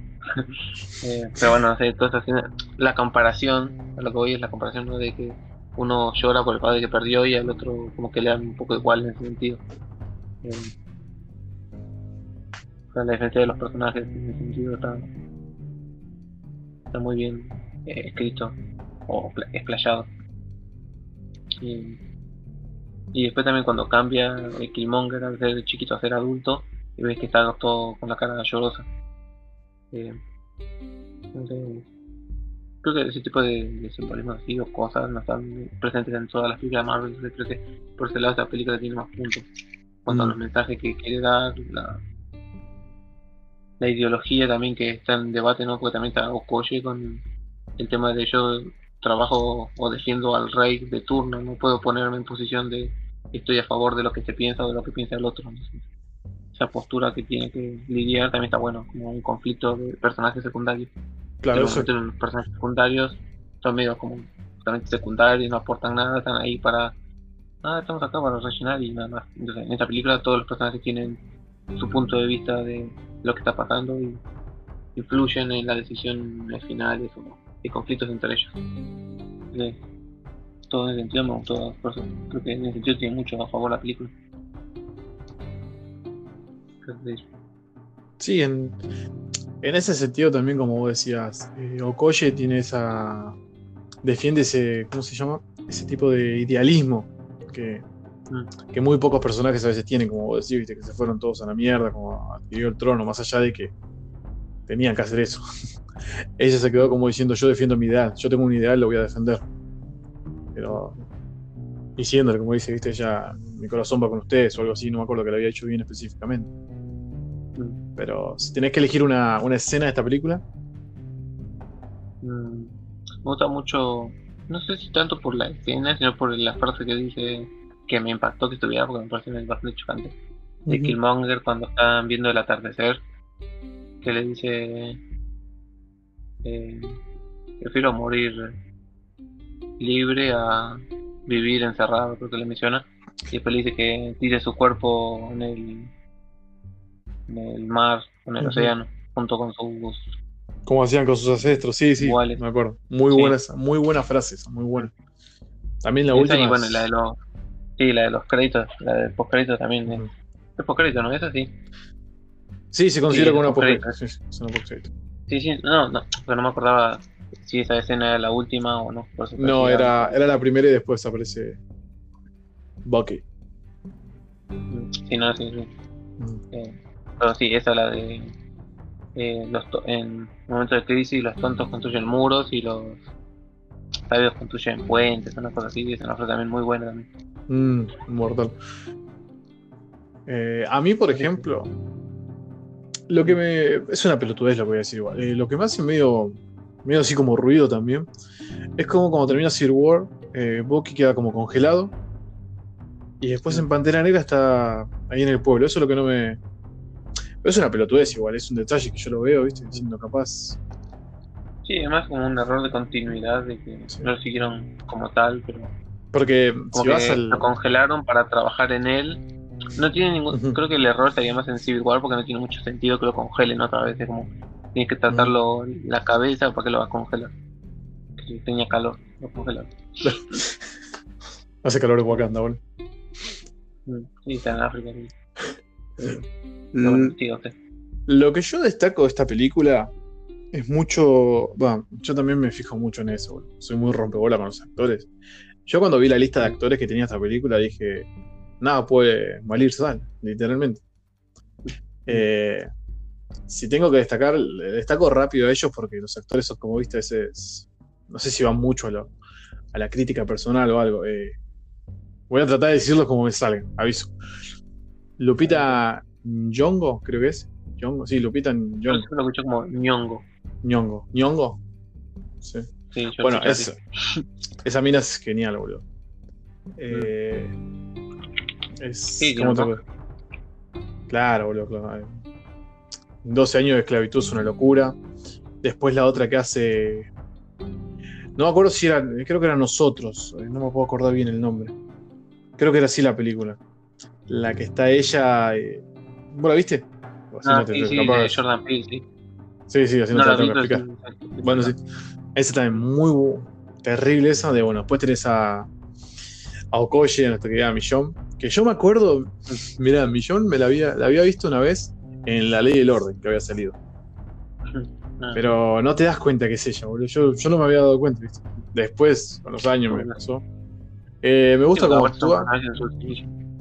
Es, es muy Okoye, me encanta el, el papel que tiene, es, es muy de ella, boludo. Creo que no me imagino otra como ella. Después, bueno, el, el Daniel Kaluuya, también, es muy bueno el loco. Cuando hizo Huye fue muy bueno, boludo. Get Out, sí, no, no, muy bueno, boludo. Después, bueno, el señor, el, el Capaz en crack esta película tampoco es despreciado. Sí, es como que. Yo lo vi más como. No llega ni a ser un o sea, como creo, que- ¿viste? Es un. Mm. Está ahí para que te muestre que él es el que maneja la seguridad de Wakanda, esas cosas, ¿viste? La entrada fronteriza, O sea, te- esas partes. Funciona como otro punto de vista también para. Como capaz como en representación del pueblo que está en contra de las decisiones de el que está a cargo, ¿no? De porque tiene este conflicto de ah, vas a buscar al tipo que mató a mi familia. Mm, y claro, ese- cuando T'Challa no lo hace, cuando lo tuvo en la mano, ella se enoja y se revela. Como creo que es un poco representando a las personas que dicen, ah, si no vas a cumplir tu palabra, sos una mierda, ¿no? Así. Creo que por ese lado, ¿no? Capaz viéndolo así, sí funciona el personaje. Sí, capaz le faltaría un poquito más de desarrollo. Sí, pero es como. Más que nada, ¿viste? Para resaltar ahí que él es encargado de esa parte. Como vos decís, meterle esa, onda también, ¿viste? Como decís vos, mató a mis padres y un poco ese aire de venganza que tenía. Bueno, después está Forrest Whitaker, que es un monstruo, el loco. Y, ese no lo sentí tan innecesario. Como que estuvo bien el, el que está ahí, que aparece al primero en el flashback, que aparece durante la pelea. Después eh, em, asesinado por Killmonger. Y eh, es como que cumple un ciclo bien. O sea, es- en toda la película está bien, no está desperdiciado por así decirlo. Bueno, después el crack de Andy Serkins. No podemos decir. no podemos decir. Sí, Eh, dio pena, lo mataron. Sí, a mí, a mí también, boludo. Me dio una cosa, por decir la concha. En, en Era Ultron, me- como Ulises Clow, es muy bueno, boludo. Me, como que me, Mm. me esperaba que iba a ser una locura, viste, en Pantera Negra y todo eso. Mm. Pero bien, viste, también habían dicho que Ulises Clow no iba a ser el, el villano principal de esta película. Mm. Y creo que. Mm. Creo que más allá de, bueno, eh, el elenco. En la historia, en lo único que no me gustó. eh, pero es una pelotudez también. Es el CGI de los rinocerontes que ya te lo había dicho. Como muy chanta eso. Pero después la historia está buena, la continuación, cómo te la juntan con Civil War y no, no es tan pesada. Requieren explicarte a cada rato, yo estuve allá, yo viste. No se menciona en ningún momento la pelea de él en el aeropuerto, eso me gusta también porque viste que muchos te lo dicen para hacerte recordar que fue, no, es necesario eso. Eh, después, como te digo, Wakanda es una locura, boludo. Eh, yo no me lo hubiera imaginado. Sí, yo creo que, Eh, que medio como pasó con Asgard, creo que faltó un poquito más mostrar las calles Ujú. y así adentrando. O sea, sí, acá te muestran las calles, pues te muestran los vehículos, pero es como que te muestran una cuadra y después no te muestran más nada. Te muestran una casa después donde está T'Challa. Ujú. Capaz, eh, está confirmada ya. Ni siquiera tiene que salir la película para saber que va a haber dos más. Entonces. Eh, espero que en la secuela muestren más de la ciudad, más del pueblo, más así, más Claro. A mí lo que me gustó mucho la, la ciudad de. Ay, se me fue el nombre, boludo. Del, de los gorilas. Sí, de- Eh, de un barco. Baco- sí, sí, no, muy buena esa, ciudad. Y ese decorado que tiene cuando estás sentado en la silla con los palos, viste, que parece que están en el aire. Sí. Es muy bueno. boludo. Eh, Pero después, ah, bueno, acá lo que tenemos, por ejemplo, para ver es el típico villano que tiene razón. Mm. Y. Pero no. Yo creo que la Está motivación bien es. lo que hace, pero Claro, boludo, yo creo que la motivación que tiene es, es aceptable, es razonable. Como vos decís también, Mm. eh, muchos lo usan como meme esa escena de es bellísimo, viste, que está mirando el atardecer. Pero es una escena muy, muy fuerte, boludo. Más después que viene lo que vos decís, el- la frase y todo. Me gustó mucho el actor también. Eh, actuó bien, viste, ya más que nada cuando apareció en Creed. Cuando hizo Creed, eh, el loco ya estaba, dije, no, ya está, sos un monstruo. y por eso Eh. el director se trabajo también para eso. Claro, boludo. Y se lució. Y no fue ese típico villano como veníamos ya con, con el tema de Atman, con el tema de, de Guardianes y todo eso. El villano ese que está, muere y listo. Ya, No, este sí tiene un impacto. Claro, el, el problema no es que mueran, sino el problema es que no dejen un impacto en la película o en, la, o en el personaje, ¿no? Creo que eso es lo importante, que deje un, un cambio, un aprendizaje al héroe. Y creo que este lo cumple perfectamente en ese sentido. Pero los otros no. claro, boludo, boludo, tiene esa cosa que, que te da pena la muerte, como decís. Cagada. Eh, ¿no? Claro, pero está bien, está bien desarrollado, me gusta mucho la película. Yo a la película le doy un 8 igual. Eh, ¿Sí? Sí, o sea, me gustó la película todo, pero no para un 10. Pero es un 8, es una buena historia.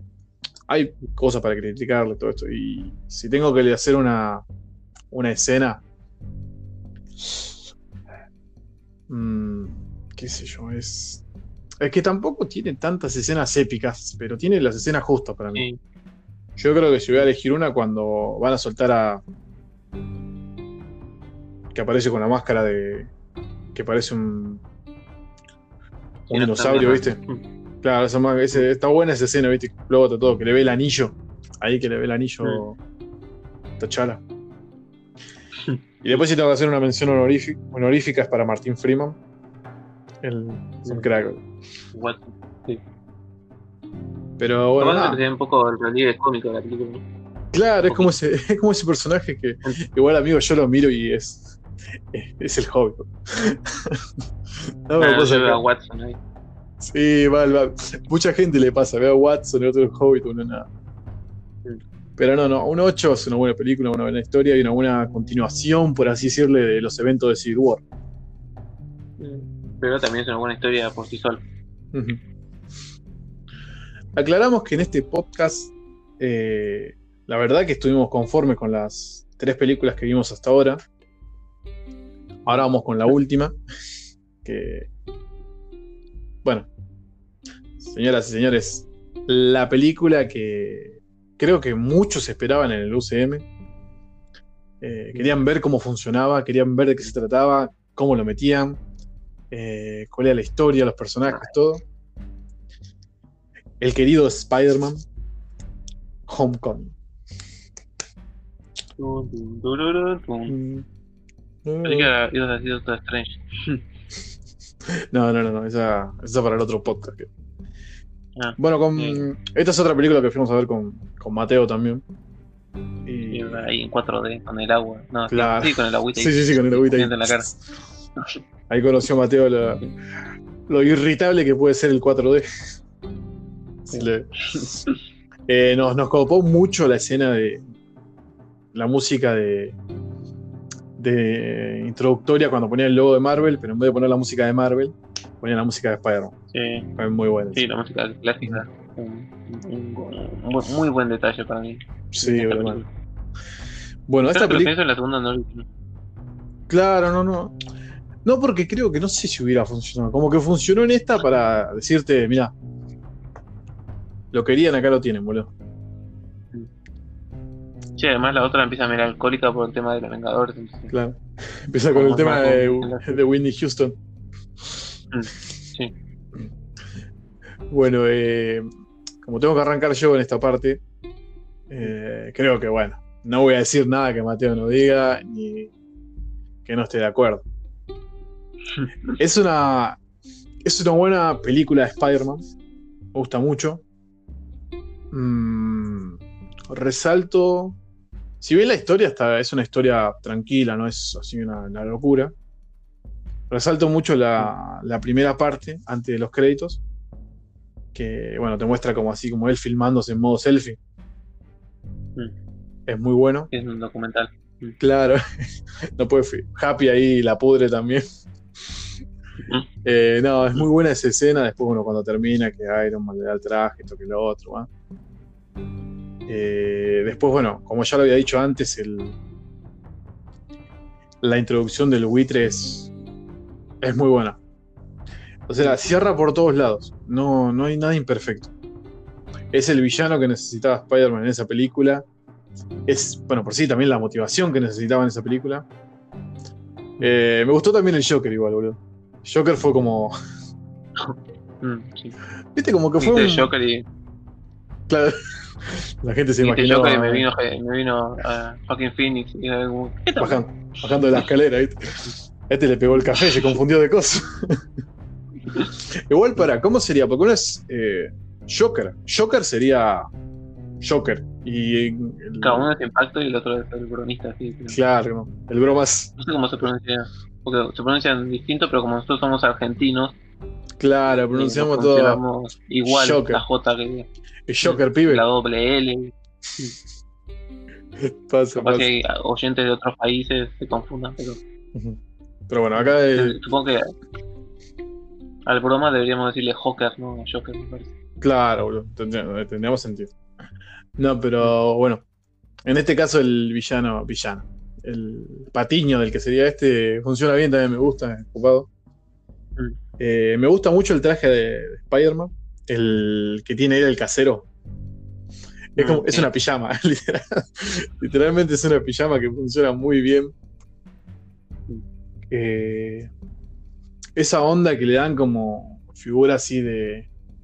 No figura paterna, porque no. No, no es como eso. Esa figura motivacional, esa figura que necesita. eh, iba a decir Tom, boludo.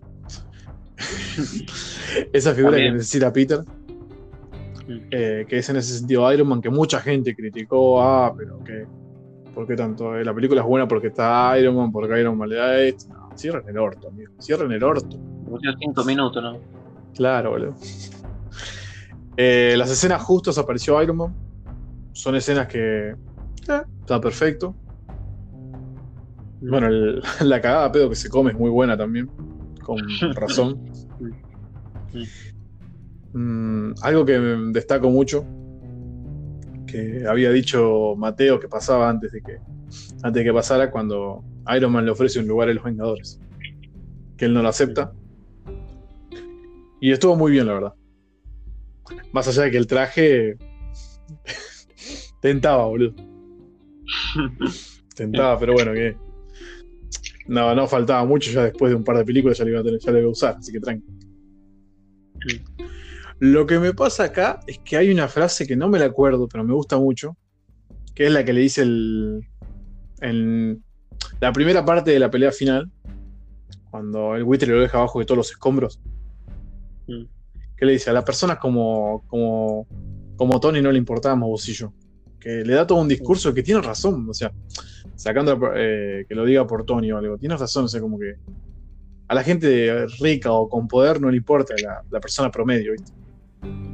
Y Sí, el me copó- claro, y me copó mucho, boludo, más allá del rencor que tenía él, que bien, bueno, un motivacional para que él sea el buitre. Mm. El traje me gusta mucho del buitre. Es como que vos decís, ¿cómo te vas a hacer un traje con un montón de partes de, co- de cosas chitauri y esto, que, y esto que lo otro, ¿viste? Y queda muy bien, boludo. Después mm, Sí. me copa también el, el- ¿Cómo se llama el otro? El personaje, el. el chanta este que está en Orange. El de Barbita que le arma el- las cosas. Ah, Que tiene un nombre en los cómics. el de Tinker. Claro, boludo. Sí. sí. Tinkerer. Ujú. Funciona, funciona. ¿Qué ibas a decir? Sí. No, el, lo del traje del buitre, que comparándolo el traje de los cómics a esto es un. Es obviamente tenía que ser así, no podían adaptar al de los cómics tal cual porque era un viejo con un pijama y alas. No tiene ningún Claro. sentido que lo hicieran así. Vas a andar volando por los aires a quién sabe cuántos kilómetros del piso, necesitas un casco, un buen equipo de alas de metal. Claro, necesitas algo, Creo que algo impo- imponente en ese sentido. No un viejito en, Batman. ¿Vos viste Padre de Familia? Sí. Sí. Es como los que ven en, por ejemplo, Padre de Familia sería ver el, el traje así en pijama verde al, al viejo ese que lo acosa al hijo de, de Peter. Sí, exactamente así. Pero bueno, ya para redondear, eh, bueno, la película funciona muy bien, me gusta. Los personajes, creo que ninguno tiene un momento así como estás de más, me parece acá. Y destaco dos cosas, que uno es una boludez, pero me gusta, la que le dice a Ned, le dice, ¿qué haces? ¿Qué estás haciendo acá? Que le dice, estaba viendo porno, y te queda- se queda mirando. Y después el giro de que el buitre es el padre de la mina con la que sale Peter. No, amigo, eso me... ¿Qué? ¿Qué? Dije como que, ¿qué? Fue muy, fue muy loco, boludo. Muy, muy bueno ese giro. Ese es un verdadero giro argumental, amigo. No, lo- no lo digo por vos, le estoy hablando a la, a la gente que ya sabe. No, pero no, me gustó mucho la película, creo que es un, es un 9.5 del Spider-Man. Bien. Y de- si tengo que una escena así. eh, me gusta mucho la escena. Es raro que diga esto, no sé si vos. Capaz que no coincidís o algo. En la escena post-crédito, que está en la cárcel y se encuentra con el que va a ser Scorpion. Mm, sí. Me gusta todo el- ya cuando está con el ojo cortado, el loco, el brazo, ¿viste? Que le dice, esto no es tu culpa, tranquilo. Y dice. Que creo que vos lo habías resaltado también cuando terminó la película. Dice. No sé qué mierda le dice. Y el otro de Spider-Man. Y el buitre le contesta: Si supiera quién es, ya estaría muerto. Como que lo protegió ahí en Mm. ese momento. Pero tampoco sé por qué lo protegió. Porque sí que lo protegió, pero no fue por algo bueno. O capaz que porque es un chico Ah, Sí, también. no. ¿Viste? Como que.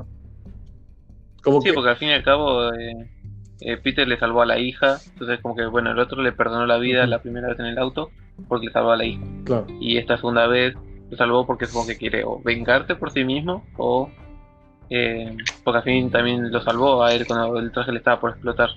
Eh, Peter Fay lo sacó de ahí, de entre medio del fuego, entonces supongo que de esta forma también le debe un poco la vida. Claro, no. es un villano honorable en ese sentido. Sí, sí, en ese sentido sí también. Yo me, me hizo un poco de ruido también eso. ¿Por qué no le dijo? ¿Viste? También es un pibe, como que no necesitaba matarlo. Puede dejarlo, qué sé yo, Sí. de lado también un poco. Mm.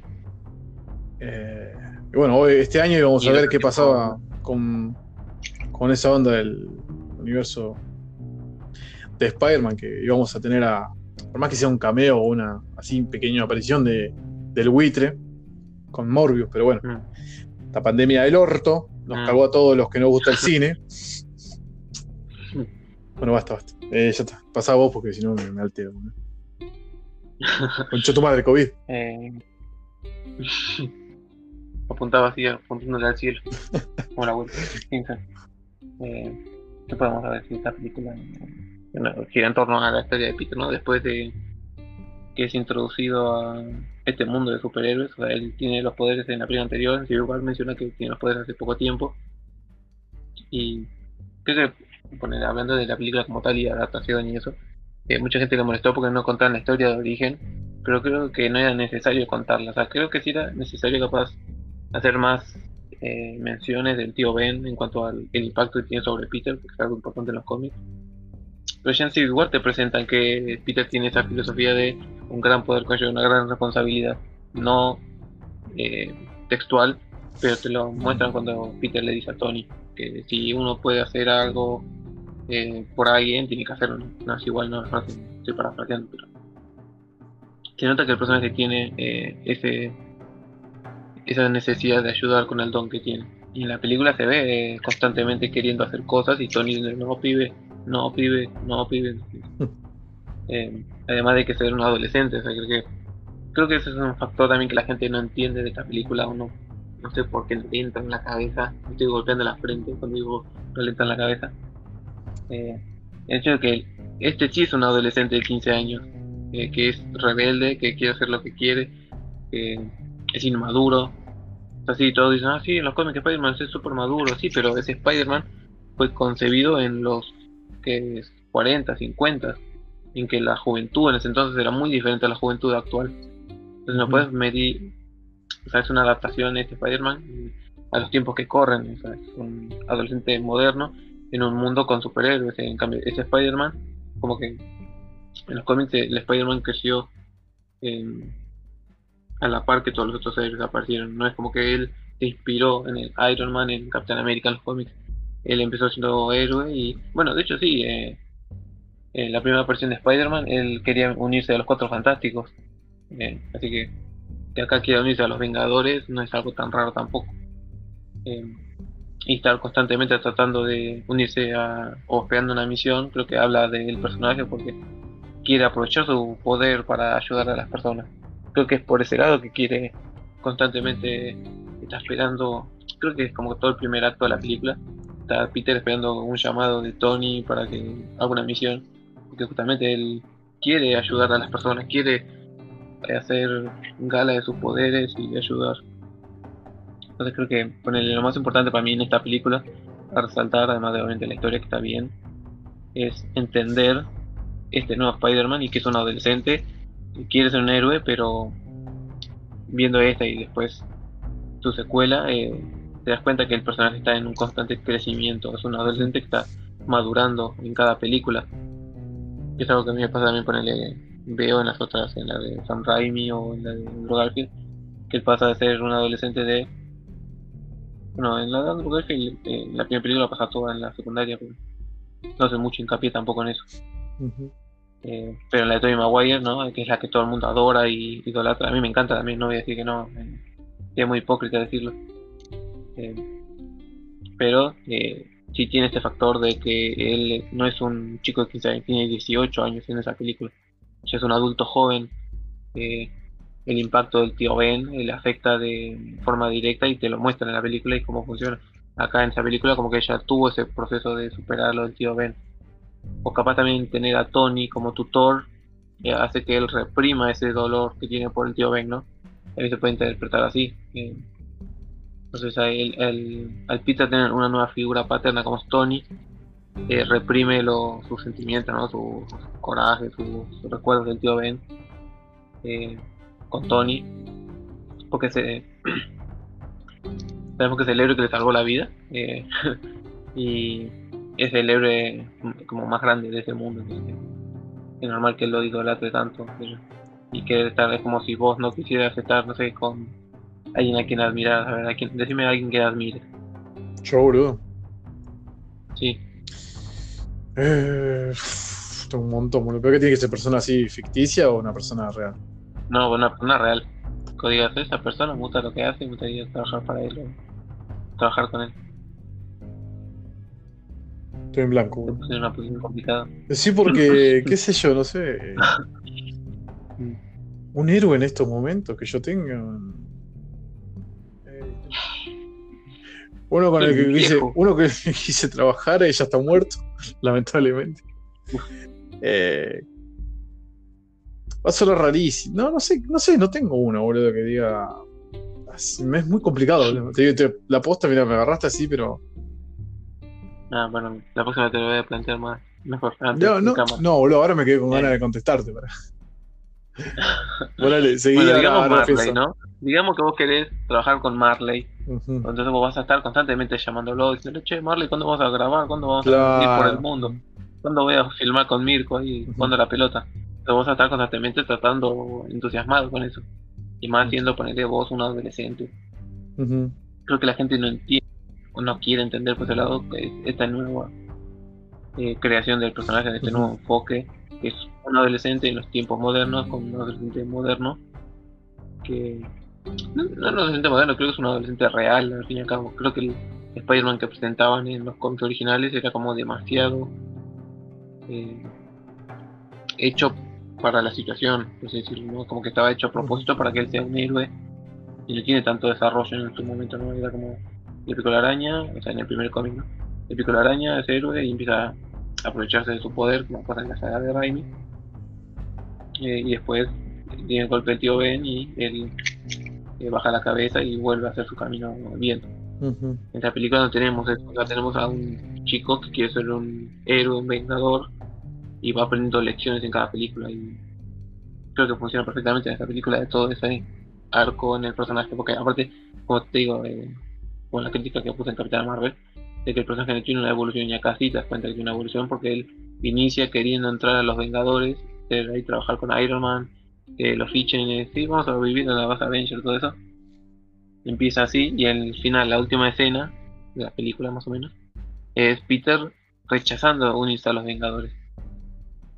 es lo que él quería al principio de la película y al final de la película ya no lo quiere porque se da cuenta que eso no es lo que en verdad, en verdad debe ser, por según sus eh, creencias, ¿no? su filosofía de un gran poder con una gran responsabilidad. Mm me parece tan importante ese final de él rechazando el traje y rechazando la oportunidad de lo que él quería hacer. creo que en ese sentido el guion de la está muy bien trabajado en cuanto al personaje. Eh, pues a mí me encanta este Spider-Man, la verdad, por sobre los otros. Eh, porque creo que es, no sé si diría humano, pero siento que humano suena muy dramático. Pero sí es muy eh, tridimensional en ese sentido. Sí, igual. La, toda la motivación de él, la personalidad que tiene. Más humanizado también, o sea, era válida el, lo que ibas a decir, tranquilo. Sí, también es carismático también, porque el, de Tobey Maguire no me parece que sea un personaje en formato Peter, no me parecía muy... era demasiado tonto por momentos, o qué sé yo. Mm. Eh, Spider-Man es como más es inocente, es inteligente, es sarcástico por momentos. Cuando Tony le dice, tienes 14, y él dice, tengo 15. Dice, no me corrijas. eh, o sea, tiene esa, rebeldía de adolescente que se me hace que el de Tobey Maguire no tuvo, o bueno, sí tuvo con el tío Ben, ¿no? En su momento cuando le discutió. Pero, a ver, son casos completamente diferentes también, ¿no? Porque acá se está enfrentando con un héroe de talla mundial. Eh, entonces creo que, no sé, a mí me gusta mucho esta película y creo que tranquilamente le podría poner un 10 también, porque me gustan todos los aspectos de la película. En cambio, tiene un tema original para Spider-Man. No reutilizaron el de Sam Raimi, ¿no? que era como el que todo el mundo tiene cargado un poco en la cabeza. Eh, entonces me gusta eso que tenga su tema, que fue el que intenté tatarear eh, horriblemente al principio. tranquilo, tranquilo. esa musiquita como de película adolescente. Eh, y bueno, también, como dijiste, todo el, el villano está muy bien creado, los dos secuaces que tiene eh, funcionan muy bien. la idea de que el tipo hizo una sociedad para robar y todo eso. Y que funciona también además simbólicamente con el personaje, no es un buitre, los buitres son carroñeros, comen de, los restos. Y ellos van y roban de los restos. Eh, en todo sentido también está muy bueno como eh, las actividades del villano, cómo funcionan. Capaz le podemos mostrar que, ah, está enojado con Stark, pero qué sé yo. Está más enojado con toda la gente de poder, no solo con Tony Stark. O sea, Tony Stark es el foco porque técnicamente fue. No sé si él, porque no creo que el de no, no creo que Tony dijo, así, ah, vayan y hecho, no se hagan mierda. Pero como, bueno, me voy a hacer cargo de lo que pasó contra otras personas. Eh, pero bueno, la gente siempre le gusta exagerar todo.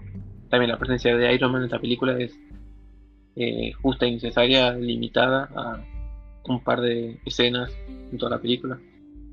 Eh, bueno, después también capaz lo otro más criticado también que vos no mencionaste fue el caso de los compañeros de Ned, mm. el cambio de su personalidad, una personalidad bueno, sí también, pero estéticamente, y, el de MJ, el de Flash, eh, cómo cambiaron todos esos aspectos de los personajes. Que a mí en lo personal no me molesta porque siento que el, el típico bully que es Flash ya está un poco como gastado ese bully de los años 80, 70 de, ah, sí, soy un abusivo, soy rubio y te pego porque vos sos nerd. Creo que es un cliché demasiado grande ya como para decir, eh, refritándolo una y otra y otra y otra vez cada película de Spider-Man. Eh, y cambiarlo acá a ser alguien que lo molesta a Peter y que es un poquito competencia de él. Al fin y al cabo está en una escuela de genios, entonces tiene sentido que el otro sea un genio, pero sea medio odioso. Mm, Pero no es un, un problema personal para Peter en este caso. Creo que también el problema personal que tiene Peter es estar tardando, lidiando su vida de héroe y su vida de adolescente, que es algo que pasa mucho en los cómics originales y que acá está muy bien planteado. Que ponerle en las películas de Sam Raimi no está bien planteado en ese sentido. O sea, él no está lidiando su vida normal, está lidiando con su trabajo y. y- bueno, tiene las escenas en eh, Spider-Man 2 cuando va al teatro por lo de Mary Jane, MJ, eh, pero siento que no, a ver, capaz yo no lo tenga tan presente ese detalle de lidiando con sus dos vidas, ¿no? De héroe y de persona. Mm. Creo que en esta película, por lo menos a mí, yo lo sentí mejor trabajado. Y bueno, en la película tiene todo un tono de película adolescente, entonces, tipo. eh, eh. El club de. Los cinco. Sí, un tono así de adolescente, medio Mismo que también juguetón, Día de Pinta, ¿viste? claro, exactamente así. Tiene ese tono así juvenil, entonces. Que es el enfoque que le querían dar. Creo que mucha gente lo que no entiende es eso, eh, el enfoque que le dieron a esta película. De adolescente, de aprendizaje, de chico que tiene que madurar. Creo que no hacer. eh, es un, hacer un personaje tan popular le cuesta mucho separarlo de, de sus otras versiones que fue más a lo seguro. Creo que esta al tratar de hacer algo original y diferente, a la gente le choca. Pero creo que es una. Bueno, el cambio de MJ tampoco me molesta porque eh, el personaje es simpático, o sea, en sí no es el mismo personaje, pero sí cumple el mismo rol, ¿no? De interés amoroso. Bueno, en este caso no es interés amoroso todavía, pero es una chica que está ahí dando vueltas, ¿no? Media, media stalker o. sí, Como ella dice que no es obsesiva, es observador, ¿no? O algo así. Eh, ese cambio que hicieron al personaje tampoco me molesta porque funciona para la personalidad de Peter, ¿no? Y que la traiga, ¿no? Bueno, es el típico pibe, ah, me gusta la chica más hermosa de la escuela. Así le gusta la eh, Liz, ¿no? Que la Ujú. otra morochita que aparece en la película. Eh, pero tampoco no es que dice, ah, me gusta Liz porque es la más hermosa del mundo, sino como que le gusta porque le parece linda, pero no es una supermodelo, pues al fin y al cabo es un adolescente. Pero tampoco es un adolescente medio así, eh, por decirlo, de un modismo argentino que no es de los míos, es decir, que es un pajero. no, no cae en ese, en Claro, ese no cae en ese, ese círculo. O sea, es más de admirar porque la persona que es inteligente, es bonita, entonces tiene todo algo que cosas que a Peter le interesa. Bien. No sé, creo que eso es todo lo que tengo que decir. Quedó más, más que claro el fanatismo que tenemos con Spider-Man, tanto Mateo como, como su servidor acá presente. Y, creo que es bueno terminar eh, esta parte diciendo que de, de todas las películas que hablamos ahora, eh, son pocas las cosas, son casi nada las cosas malas. Son, fueron buenas películas. Tenemos eh, sin- tres películas de origen y una película de- del Cap. Funcionan bien, Sí. sirven, tienen buenas historias. eh, sacando a. Capaz lo que mucha gente dice, que mucha gente dice que no son muy elaboradas o complejas, pero creo que los cómics nunca fueron muy complejos tampoco, no tienen que ser todas las películas un rompecabezas enorme que te, te duele la cabeza, son películas de entretenimiento y acción es entretenimiento al fin y al cabo. La gente que dice eso es la que pide menta granizada cuando va a comprar helado. Es literal. Pero bueno, gente, gracias por escucharnos. A mí, a Mateo. Esperen la cuarta parte, que se viene. Se viene complicadísima la cuarta parte. Lo voy a disfrutar, lo voy a gozar, como no te puedes imaginar. Así que, gente, lo dejo con Mateo que diga unas palabras. Bueno, espero que compartan o hayan entendido nuestra eh, lo, lo que queremos expresar, ¿no? Porque al fin y al cabo no es como que queremos cambiar la opinión, sino como que traten de ver las películas de otro punto de vista, no solo de la comparación o lo típico. Eh, creo que hay que ver la película con un ojo diferente al que vemos saber separar es importante, saber diferenciar una cosa de otra. Muy importante porque si un te vas a comer una banana y te comes una de plástico, para vos debería ser lo mismo, entonces vos tenés un problemita. No puedes diferenciar dos cosas son completamente diferentes. No. Ese es mi mensaje, mi mensaje del día. Sepan diferenciar. Nos vamos con ese hermoso mensaje. Gente, muchísimas gracias. Síganos en Instagram en el Pozo Martín y esperen la cuarta parte. Nos vemos. Chao. Cuídense.